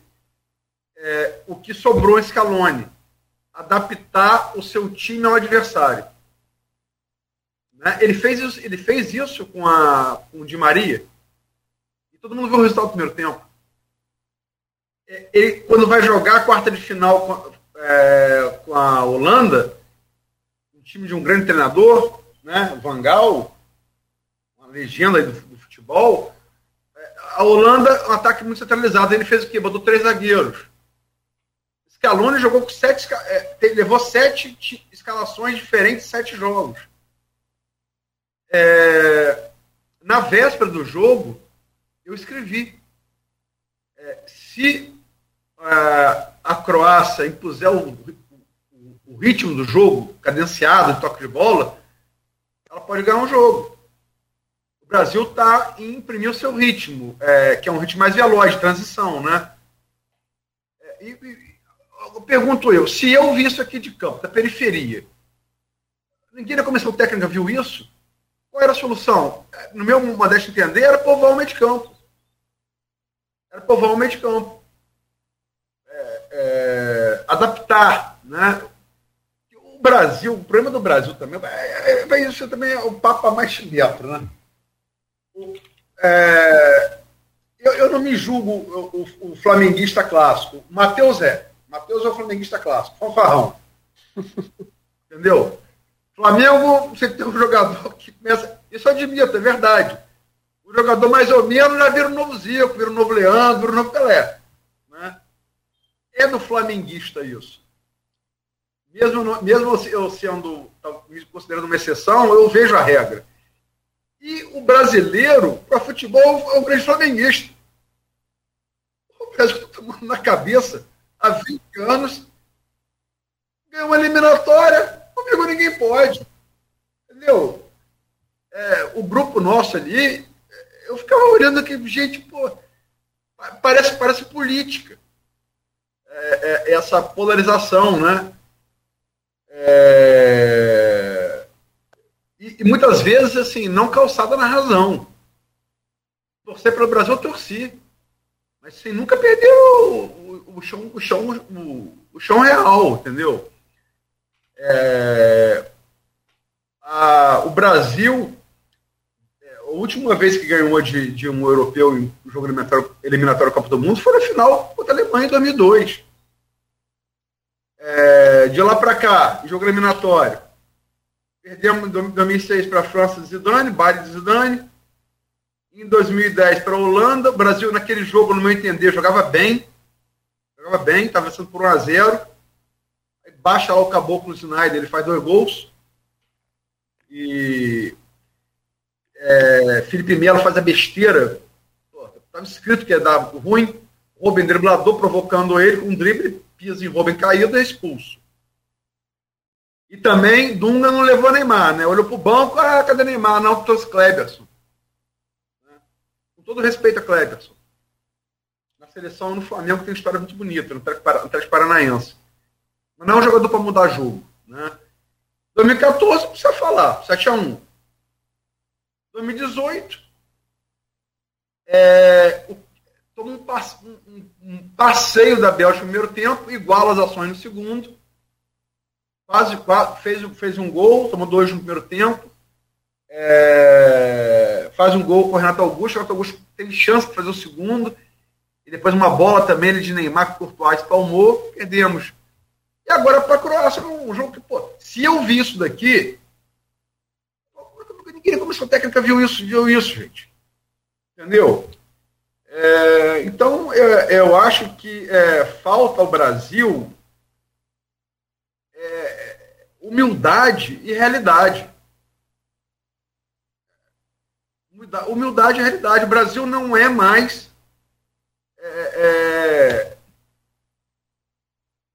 É, é, ele não é mais é, essa, o que foi aquela geração. Porque foi uma geração, né? E Pelé também seria o grande elo dela, né? Pelé pega a geração de Didi, Newton Santos e, e, e, Garrincha e vai pegar a geração né, no, na última Copa dele em 58 e 62, né? E vai pegar em 70 a geração que estava vindo depois. Gerson, é, Rivelino, Tostão, Clodoaldo, Jairzinho, Carlos Alberto Torres.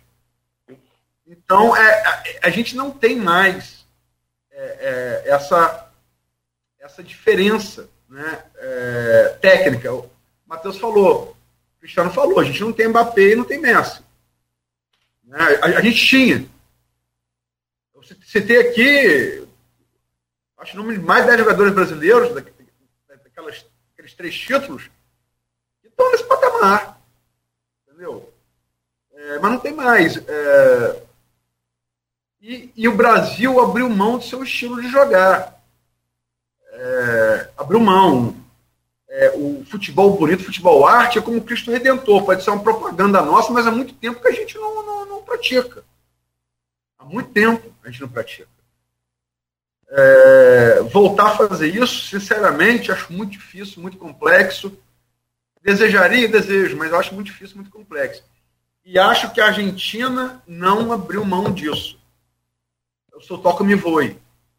Não abriu mão disso. E mesmo tendo Messi, foi humilde. Scaloni adaptou a Argentina em sete jogos a sete adversários diferentes. Talvez por isso tenha vencido o Brasil, não. Legado de Tite, a gente, tem, a gente tem que ter mais opção, além de transição rápida, defesa-ataque. Você falando que flamenguista enjoado, é, tem uns botafoguenses, rapaz, olha que eu vou te falar uma coisa. Os caras não são fáceis, não. Eles inventaram. Eles inventaram. Ah, pois não? Não, é, eu falei que o flamenguista é muito chato, e Matheus é um belo exemplo, e que o brasileiro é um flamenguista no futebol. O é. mais flamenguista do, de todos é o Botafoguense. Boa, boa, boa. Boa. É porque eles têm esse saudosismo. Ah, quem te deu? Garrincha, é, deu é tá aqui, ó. É, pô, mas quanto tempo faz isso, gente? Pelo amor de Deus. É, Botafogo não passa de um bairro ali da zona. Quem disse aqui foi Hélio Anomal, mandando aqui no, no, no PV aqui. Botafogo foi base da seleção em 58, 62 e 70. Três Copas para o Brasil. Mole não. Ô, Matheus, e esse legado do Tite? não fez um amistoso contra uma seleção europeia. Aqui na América do Sul, aliás, eu estava vendo a estatística também de que o Brasil, toda vez que foi campeão, das duas que eu acompanhei, a gente viu o selecionado de 94 teve um, um caminhão de problemas, lembra? Era Romário, era Zagallo, Parreira, aquela coisa toda. Depois de 2002 também, mais uma série de problemas. É, toda vez que ela faz uma pré-copa, né, ela, ela boa, ela não consegue o título. Toda vez que ela faz essa pré-copa toda desarrumada, chega lá acaba ganhando.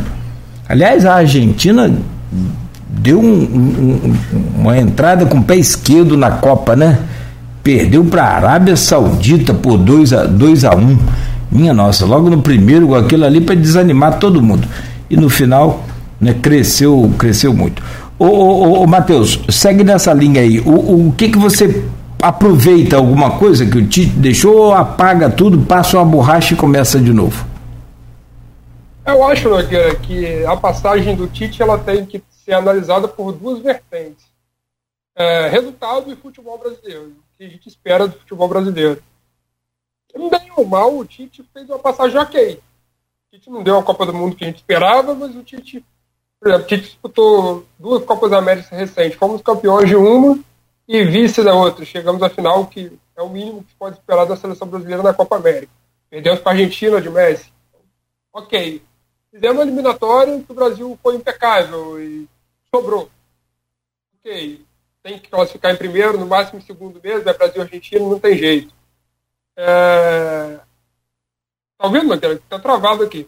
Não, a minha imagem. Ah, não, tô te ouvindo bem, perfeitamente bem. Luiz, você me ouve? Nogueira travou aqui. Nogueira não. É. Mas tô, mas tô chegando bem aí? O áudio meu? Agora voltou, agora voltou, tava travado. Não, foi aqui a internet, desculpa. Tá, é, eu falava, é, fizemos uma eliminatória que o Brasil sobrou, mas é aquilo que o Luiz falou, ganhar a eliminatória não credencia ninguém a ganhar a Copa do Mundo. Por outro lado, é o que a gente tinha para jogar, e no que a gente tinha, a gente sobrou. Você falou, ah, o Brasil não joga contra a seleção europeia, e eu acho que realmente é um diferencial, como eu escrevi no sábado, ninguém chega a Copa do Mundo 100% preparada sem enfrentar as principais seleções do mundo, e o Brasil não enfrentou. Agora, isso também não é culpa de Tite. Faltou força no bastidor para impedir que criasse aquela Nations League. Antes da Nations League, o Brasil já jogava com seleções medianas da Europa, há muito tempo não fazia amistosos com frequência contra a Alemanha, França, Itália, as principais seleções da Europa. Quando fazia, era um jogo lá na Arábia Saudita, no Catar, com rios de dinheiro. O Brasil enfrentou a Argentina duas vezes em amistosos, valeu até um troféu super clássico Championship, que é um troféu que Messi tem. Dois jogos na Arábia Saudita, que os árabes promoveram para ganhar dinheiro. Aí, cara, vamos fazer um negócio direito, vamos fazer planejamento. Agora sim, o ciclo do Tite foi muito bom. Mas as Copas deixou a desejar. E, e, mas deixou a desejar também, por exemplo, Brasil e Croácia. O Brasil ficou a quatro minutos na semifinal da Copa. O Brasil fez um jogo razoável contra a Croácia, foi melhor que a Croácia. Fez um jogo equilibrado com a Bélgica, teve a oportunidade de eliminar a Bélgica e caiu nos detalhes do futebol. Faz parte da vida, vamos seguir. Mas acho que o grande problema foi esse: morrer amarrado a um estilo de jogo só. O Brasil não tinha variação, o Brasil não tinha alternativa de jogo. Quando apertava, era sempre dar no Neymar ou dar no Vinícius, de ver se eles fazem alguma coisa individual. O Neymar conseguiu fazer, não foi suficiente. O Vinícius vinha fazendo, saiu muito cedo, na minha opinião, no jogo contra, contra a Croácia. Eu acho que faltou a Tite foi isso, variação. Agora, não é tirar o Tite vai resolver. Precisa resolver muita coisa de bastidor. O Brasil perdeu força dos bastidores. O Brasil não enfrenta as principais seleções do mundo. Enquanto a gente ficar aqui ganhando a eliminatória, indo para a Copa se achando um grande favorito, não vai ganhar a Copa. Criou-se essa, essa expectativa do Brasil chegar ao Catar como grande favorito e nunca foi. O Brasil era, assim, um dos candidatos a favorito a, a disputar o título, junto com a Argentina, junto com a Inglaterra, que, na minha opinião, tinha uma boa geração, junto com a França, que era praticamente unânime, campeã do mundo, e que manteve esse perfil e confirmou chegando à final. Agora, grande favorito, como muita gente falou, o Brasil nunca foi. É, você falava aí do pré-copa, essa seleção me lembrou um pouco para a Copa de 2006. A Luísa citou que o Brasil não, não, faz uma Copa do Mundo de futebol brilhante, de, é, de como é que eu vou, contagiante, desde 82. No pré-Copa de 2006 isso aconteceu. Eu, pré, na Copa não, não transformou. Eu me lembro que era garoto, a seleção tinha um quadrado mágico. Era lá Ronaldinho, Ronaldo, Kaká e acho que Adriano. E Adriano. O Brasil encantou naquele pré-Copa. Fez uma eliminatória muito boa, chegou na Copa e não vingou, não vingou. Essa seleção de Tite foi muito burocrática nas eliminatórias. No final do ciclo pré-Copa, a garotada entrou e engoliu o Tite. O Tite teve que abrir mão e deixou a garotada jogar. E foi exatamente no período que o Brasil mais encantou. Foi onde recuperou ali o, o interesse do grande povo pela seleção. Falo por mim. Eu via jogo da seleção sem graça nas eliminatórias. Sabia que ia ganhar, porque não tinha nenhum grande adversário, mas não tinha aquele gosto de ver. Agora, quando entrou Vinícius, entrou Martinelli, entrou Rodrigo, outra cara. Richard entrou bem, deu um Brasil diferente. Agora, um Brasil que não tinha variação, um Brasil que não tinha. Não tinha time. Na minha opinião, não tinha time. Tinha bons jogadores e na Copa faltou time, mais uma vez. Então, eu acho que é isso. O Tite marca o seu nome na Copa, na, na seleção, perdão, com um técnico ok, um técnico competente, tentou fazer um bom trabalho, acho que ele tem esse mérito, mas que infelizmente vai ficar marcado por duas eliminações em Copas do Mundo, que muito sim passa por ele, mas não é culpa só dele. Bom, a gente já vai caminhando pro, pro fim do programa e fica aquela coisa assim, a gente não falou nada, né? Parece que não comentou assim muita coisa para falar. É, técnico estrangeiro, se comenta muita coisa, muita solução para o Brasil. Nesse momento a Luiz falou, a boiada às vezes vai em direção a, a, a pirambeira, a ribanceira, né? Então tem que ter, tem que ter cuidado. Mas é, que, que precisamos passar por uma reciclagem, eu não, eu não tenho dúvida sobre isso. Não tenho dúvida. Se comparado ainda ao europeu, aí sim a gente tem mais certeza ainda. Mas o que, que é, na, na, na sua opinião, Aloysio, o rumo que o Brasil tem que tomar para chegar ao Hexa em 2026? Que rumo é esse que o Brasil precisa tomar, na sua opinião, na sua concepção, passa por onde? Passa por comissão técnica, passa por é, treina, treinadores também e, e psicólogos para esses jogadores que hoje você tem a influência da internet. Estava vendo ontem uma postagem no Twitter em que no Brasil acho que o maior, maior número de curtidas seria uma postagem lá do Lula. O Neymar já passou o Lula depois que ele fez aquele gol na, contra a Croácia. Quer dizer, essa coisa de internet, essa coisa de vaidade. O, o, o Cristiano Ronaldo tem um Brasil de seguidores, 200 milhões de seguidores. Você acha que os clubes precisam também trabalhar, principalmente os brasileiros, né? Precisam trabalhar a cabeça desses jogadores no que diz respeito a, a essa convivência com o sucesso e com a, a, a exposição também aí midiática. Aloysio, quais são os rumos então que nós devemos seguir na sua opinião?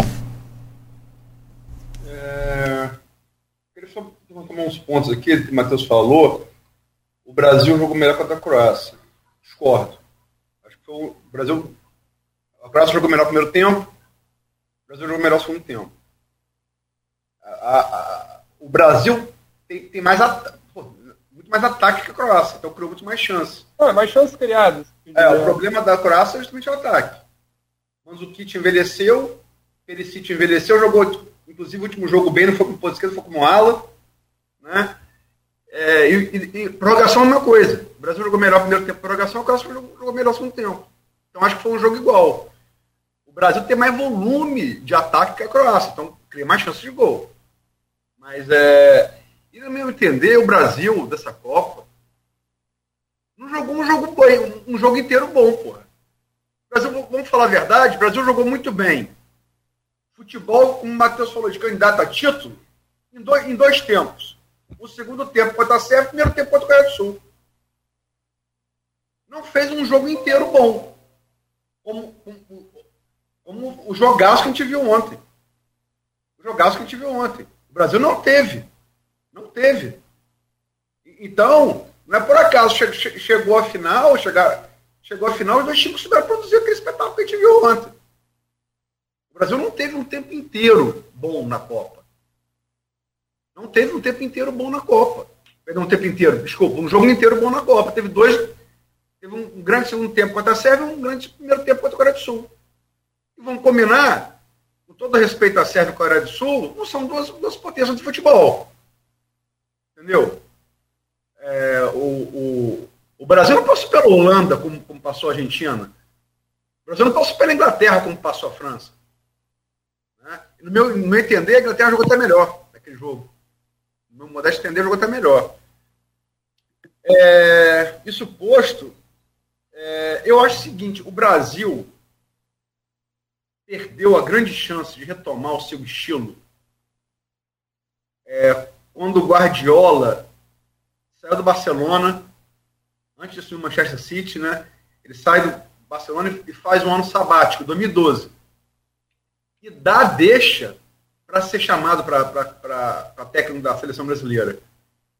E a CBF esnobou Guardiola.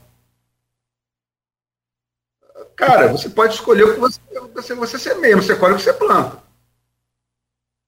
Você não vai plantar abacate e colher abóbora, pô, entendeu? Eu acho que aquele, aquilo ali foi uma oportunidade raríssima perdida pelo Brasil. Porque Guardiola viria com nome e tal, papá, e com a proposta de retomar esse estilo nosso de jogo. Que a gente, vou, repito, a gente, a gente não apresenta 40 anos. O que não quer dizer que não apresentamos futebol, futebol competitivo. Então, nas Copas de 94, 2002, para afirmar isso. Né? É, e teve também um outro, um outro período que foi 2019, com o Jesus, né? Também deu uma deixa ali para ser chamado e também a CBF boa. Não estou comparando Jesus com Guardiola, mas Jesus fez um grande trabalho em 2019 no Flamengo. Passa por técnico europeu? Não sei. Acho que ninguém sabe também. É, eu acho que só o seguinte, passa por um, um bom técnico inclusive se for estrangeiro. Né? Eu, mas eu acho que o intercâmbio faz bem. O intercâmbio faz bem. Quer ver um negócio? É, Matheus está tá aí é, é para me confirmar. Alguém fala comigo assim, é, ligação, pô, arrumei uma viagem para fazer para o exterior. Cara, eu, eu, eu refaço escala de, de férias, porque eu entendo que o cara que vai viajar para o exterior, ele vai voltar melhor, um profissional melhor. O intercâmbio com a sua cultura. Eu tive essa oportunidade, Deus, Deus me deu. Né? Deus, muito trabalho. É, é, de conhecer outras culturas. O cara, quando faz isso, em qualquer área, pode ser jornalista, pode ser jogador técnico, o cara volta melhor. Ele volta melhor. Nem que seja para reafirmar as convicções que ele tinha antes, mas com mais base, no contraste com outra cultura. Acho que falta isso ao Brasil. E essa coisa de bater no peito, comigo ninguém pode no futebol, só dá com os burros na água. Só dá com os burros na água. Está dando com os burros na água de 20 para 24 anos. E se não consertar, vai dar com os burros na água de novo. Vai pegar Mbappé com 27.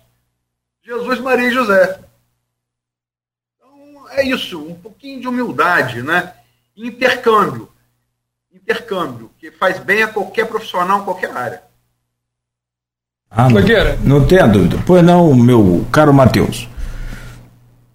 Nogueira, seu áudio está ah, desculpa. Tá fechado. Perdão, perdão. Pois não, Matheus. É, eu ia fazer um comentário concordando com a Luiz, que complementou o que eu disse, e é um intercâmbio que não acontece, mas não acontece só para o nosso lado, porque a gente não enfrenta eles. Mas os nossos melhores jogadores estão jogando. Então eles veem o nosso futebol e a gente não vê o deles. Quem vem de lá para cá é de segundo escalão, vamos dizer assim, ou está em final de carreira. Não, e, e, a gente, dessa questão de mudança, aí precisa, assim, não só desse intercâmbio, e um choque de realidade. Às vezes é preciso se reciclar. Se você não toma a medida por conta própria que ela venha de fora, então, essa reciclagem. Né? Se vem um técnico de fora, os técnicos daqui vão ficar revoltados, como já ficaram com a vinda do, do Jesus para o Flamengo, começaram a falar que tem que ser mais corporativo, eles precisam se unir. Não, não precisam se unir, mas precisam se reciclar. Mas diga lá, Matheus, quais são os rumos que o Brasil precisa tomar para chegar ao Hexa em 2026, ou pelo menos chegar à final? Né? Que aí jogo é jogo, né, amigo? Eu acho que, em poucas palavras, é basicamente é isso. É recuperar esse, esse intercâmbio, jogar um futebol globalizado e não ficar preso aqui à nossa América do Sul, definir um bom técnico, que eu também não sei o nome, como eu venho falando há algum tempo, o Caio Ribeiro falou que será Mano Menezes, se for vai ser um erro, voltar ao que já, o ciclo que já passou, se especulou nos últimos dias em redes sociais, não dá para saber se é verdade ou não, que vivem cavando as coisas. Mas o nome de Ancelotti, Ancelotti já falou que agora hoje, que quer ficar no Real Madrid, acabou de sair uma matéria enquanto a gente conversava. Aí aqui no Brasil falam de Fernando Diniz, que é quem faz uma coisa diferente, realmente faz, mas que até agora não deu certo, não virou título, então não tem um nome definido. Eu não tenho. Mas passa, sim, por definir um técnico que dê ao Brasil de novo esse perfil, essa identidade do futebol brasileiro, que acho que a gente não pode perder. Essa é a nossa cara, nosso futebol é um futebol bonito, mesmo que não vença. Não, não vai vencer sempre, 82 não venceu, e, e 2002 venceu sem fazer isso. Mas a nossa cara é essa. E acho que o Brasil não pode abrir mão disso, assim como a Argentina não abriu mão da cara dela. E, e é isso. É recuperar o que a gente perdeu. Não tem muito segredo. Rapaz, eu estava vendo a postagem lá no Twitter do Adriano, ele apostou, apostou 9 mil e poucos reais na, no empate, não ganhou 30 mil, 28 mil e pouco. Esse dinheiro é igual o rio, né? Só corre para o mar. São nove horas um minuto. Eu vamos, vamos fazer o seguinte, para a gente fechar aqui, deixar um, um minuto para cada um fazer aí suas considerações finais, um balanço sobre essa, essa Copa do Mundo e aí a gente fecha o programa. Pode ser, Luiz? Eu começo com você nesse, nesse raciocínio final de fechamento aí qual o saldo dessa Copa, com todos os detalhes, com tudo, e também, claro, evidente, seleção brasileira e, e tudo mais. O brasileiro, um saldo negativo. Para amantes do futebol, um saldo positivíssimo, né? É... Eu, eu, eu, já contei essa história aqui, vou contar de novo. É... Anos 90, Supercopa, um torneio que tinha, Supercopa da Libertadores. Aí tava. Eu, eu, eu sempre jogo, via jogo com o Aloysio, né? E era, ele, ele, era, ele, ele era tricolor e esse, esse, esse. Como brasileiro flamenguista, né? Ele tinha essa coisa. É, Brasil, Brasil, Brasil. Aí é, era um jogo duro, acho que na semifinal, se não me falha a memória, Grêmio e River Plate. Né?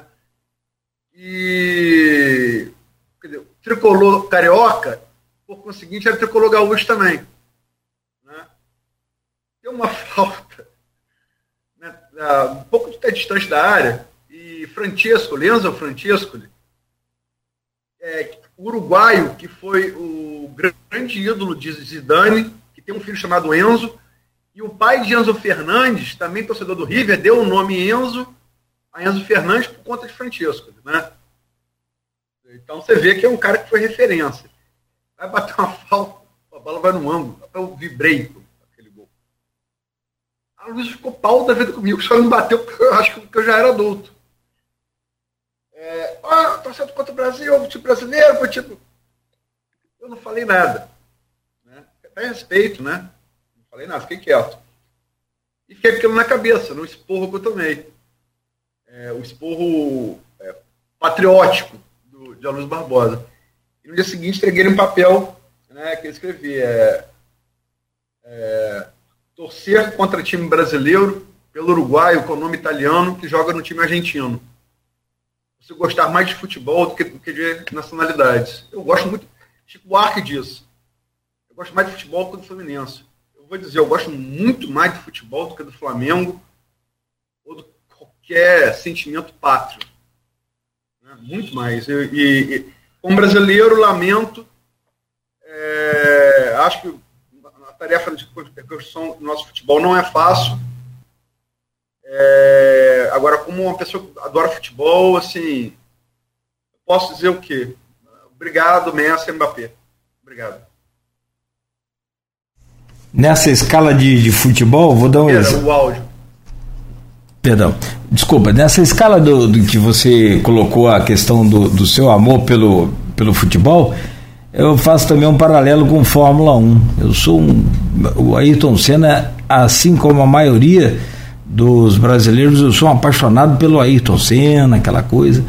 Mas, muito mais do que Ayrton Senna, eu sou apaixonado por Fórmula 1. Vivi oito anos aí de, de muita tristeza, que eu não sou muito fã de Lewis é, Hamilton, mas é um grande piloto, um mega piloto, o cara é um gênio. Mas com a chegada aí do, do, do Max Verstappen, que eu já vinha acompanhando ele desde do, do, do, do da, da, dos prés ali da Fórmula 1, né, também gosto muito, eu também sou nesse mesmo sentido, então entendo bem o que você está falando. É, porque muita gente fala, eu sou apaixonado por Fórmula 1, mas nunca mais assisti depois que Ayrton Senna morreu. Então você não gosta de Fórmula 1, você gostava de Ayrton Senna, o que é muito bom, por sinal. Matheus, para você fechar aí. Eu ia falar um pouco exatamente sobre isso que você citou, Mangueira. Do, o brasileiro, acima do futebol, o brasileiro comum gosta de vencer. É, teve ali a modinha na época do Senna da Fórmula 1, muita gente se apaixonou de verdade pelo automobilismo, outros foram só naquele momento. Você teve o vôlei campeão olímpico em 92 e a partir dali se criou uma geração brasileira que acompanha o vôlei e até hoje a gente tem. Passou do masculino para o feminino, o Brasil continua sendo protagonista. É, você teve o tênis com o Guga, inúmeros exemplos. Eu, no artigo que eu fiz para o sábado eu citei alguns. E no meio disso tudo, tem os que ficam. Muita gente deixou de acompanhar a Copa depois que o Brasil foi eliminado das quartas de final para a Croácia. E a gente que continuou até o final, a gente foi coroado com essa decisão que foi o presente para quem gosta de futebol. E eu falando como quem gosta de futebol, mas como quem não escondia, eu torci para, pelo menos tentei torcer para a França, mas não tem como torcer contra a Messi fazendo o que o Messi fez. E durante o jogo, eu, como eu falei no outro programa, meu irmão é muito fã de Messi, e eu trabalhar com jornalismo e tal, a gente escreve, e eu ultimamente tenho feito alguns poemas e comecei a escrever, rascunhar alguma coisa. A partir do 2 a 2 de Mbappé, o texto que eu estava escrevendo era para falar da injustiça que seria Messi perder a Copa, porque o futebol que eu vi se desenhar era a França virando aquele jogo. Só que acontece essas loucuras, essa capacidade do Messi de se reinventar, e o texto que seria para falar da injustiça e para falar do auge do, do Mbappé, da capacidade dele virar aquela partida, acabou sendo um, texto em homenagem a Messi, tomar a liberdade de ler, que eu postei nas redes sociais, foi bem comentado, e que eu achei bacana, que, ilustra um pouco de como eu vi a final. É, Menino de 35, o título. E ele diz, ah, futebol, soubesses tu como és grande, não se deixava ser falta de quem não sabe o que diz. Soubesse tu, futebol, que o que fizeste causara a euforia hermana e o silêncio em Paris. Ao som de um tango latino, vibra o povo argentino que já nem lembra onde dói de um jeito tão genuíno. Tornaste Messi um menino e do menino um herói. Que eu acho que é o que simbolizou para muita gente, Eu, vi, eu acho que você postou lá no grupo também, muito bom. Parabéns. Sim, sim. Parabéns. Matheus, obrigado aí pela oportunidade de estar com você. Foi muito bom nessa cobertura de, de Copa do Mundo. A gente sempre aprendendo, né? E que bom que a gente está sempre aprendendo, principalmente com os mais jovens também. Obrigado, amigo. Eu que agradeço já tinha feito Copa na Folha, mas não o perfil que eu tive agora de editor esporte, de matérias diárias, essa, essa parceria com a Luísio, cada um fazendo uma página no Jornal Impresso, nas redes sociais e até aqui na, na rádio. Então foi uma oportunidade que sem dúvida enriquece né, o, a nossa profissão, enriquece o, o exercício do jornalismo. Agradecer a você também pelos programas que eu participei, pela atenção. E é isso, daqui quatro anos tem de novo, futebol continua aí todo dia, todo dia nos encantando em vários campeonatos pelo mundo. Ano que vem tem Copa do Mundo Feminina, que é um, uma, um estilo, uma vertente do futebol que tem crescido e tem que crescer mesmo. Também tem coisa boa no, no futebol feminino, sem dúvida nenhuma. E a gente vai seguir acompanhando tudo que tiver de, de destaque. E queira Deus que daqui a quatro anos a gente esteja aqui de novo para comentar mais uma Copa. Mbappé com 27, provavelmente já sem o Messi 35 não jogará com 39, ainda mais campeão, pediu talvez com o Neymar, mas novos vão vir. O Hendrick, que acabou de ser vendido para o Real Madrid, é uma promessa brasileira para estar lá com 20 anos. Vinícius Júnior vai estar lá. Então a gente espera que, que seja uma Copa do Mundo com um resultado melhor para o Brasil. Agora, tirando a nossa percepção de brasileiro, foi uma Copa do Mundo fantástica e não tem do que a gente reclamar.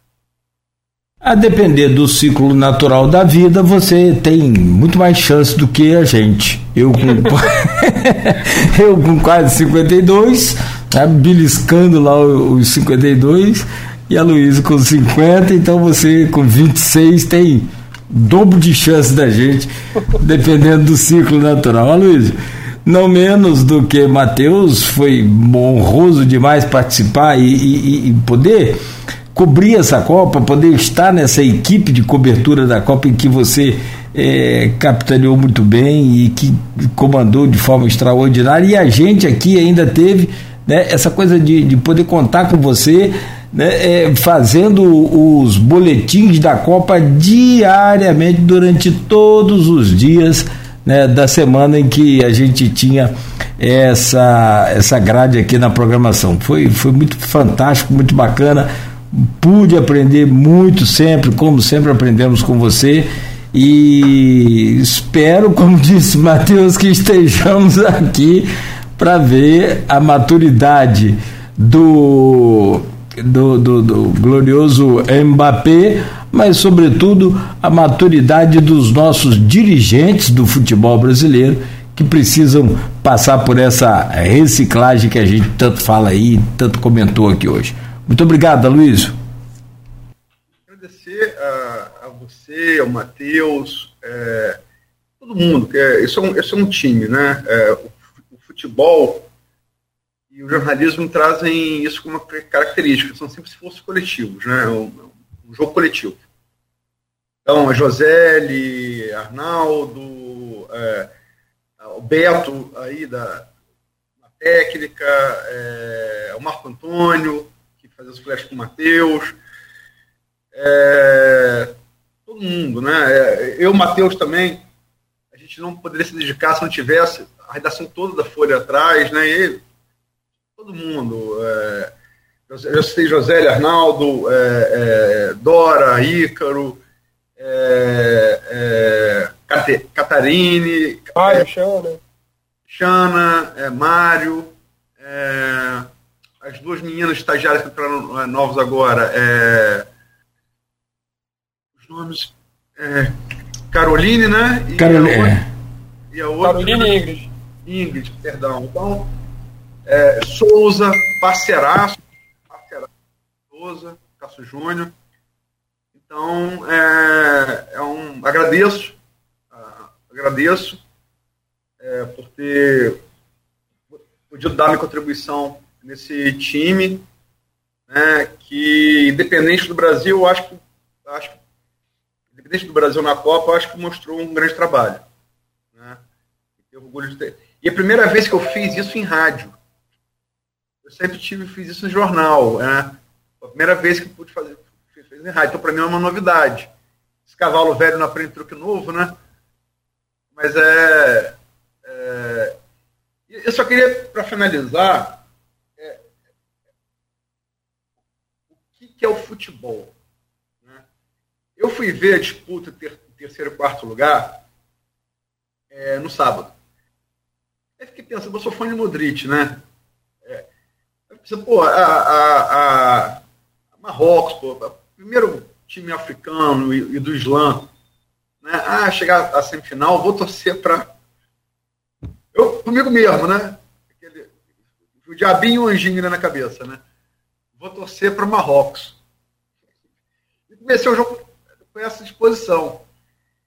Rapaz, primeiros 15 minutos, o Modric achando sempre as soluções. Entraram marcar sob pressão, e ele sempre achando que era a solução mais simples. Depois que ele faz, são simples, né? E tipo assim, é, eu senti como se falando comigo.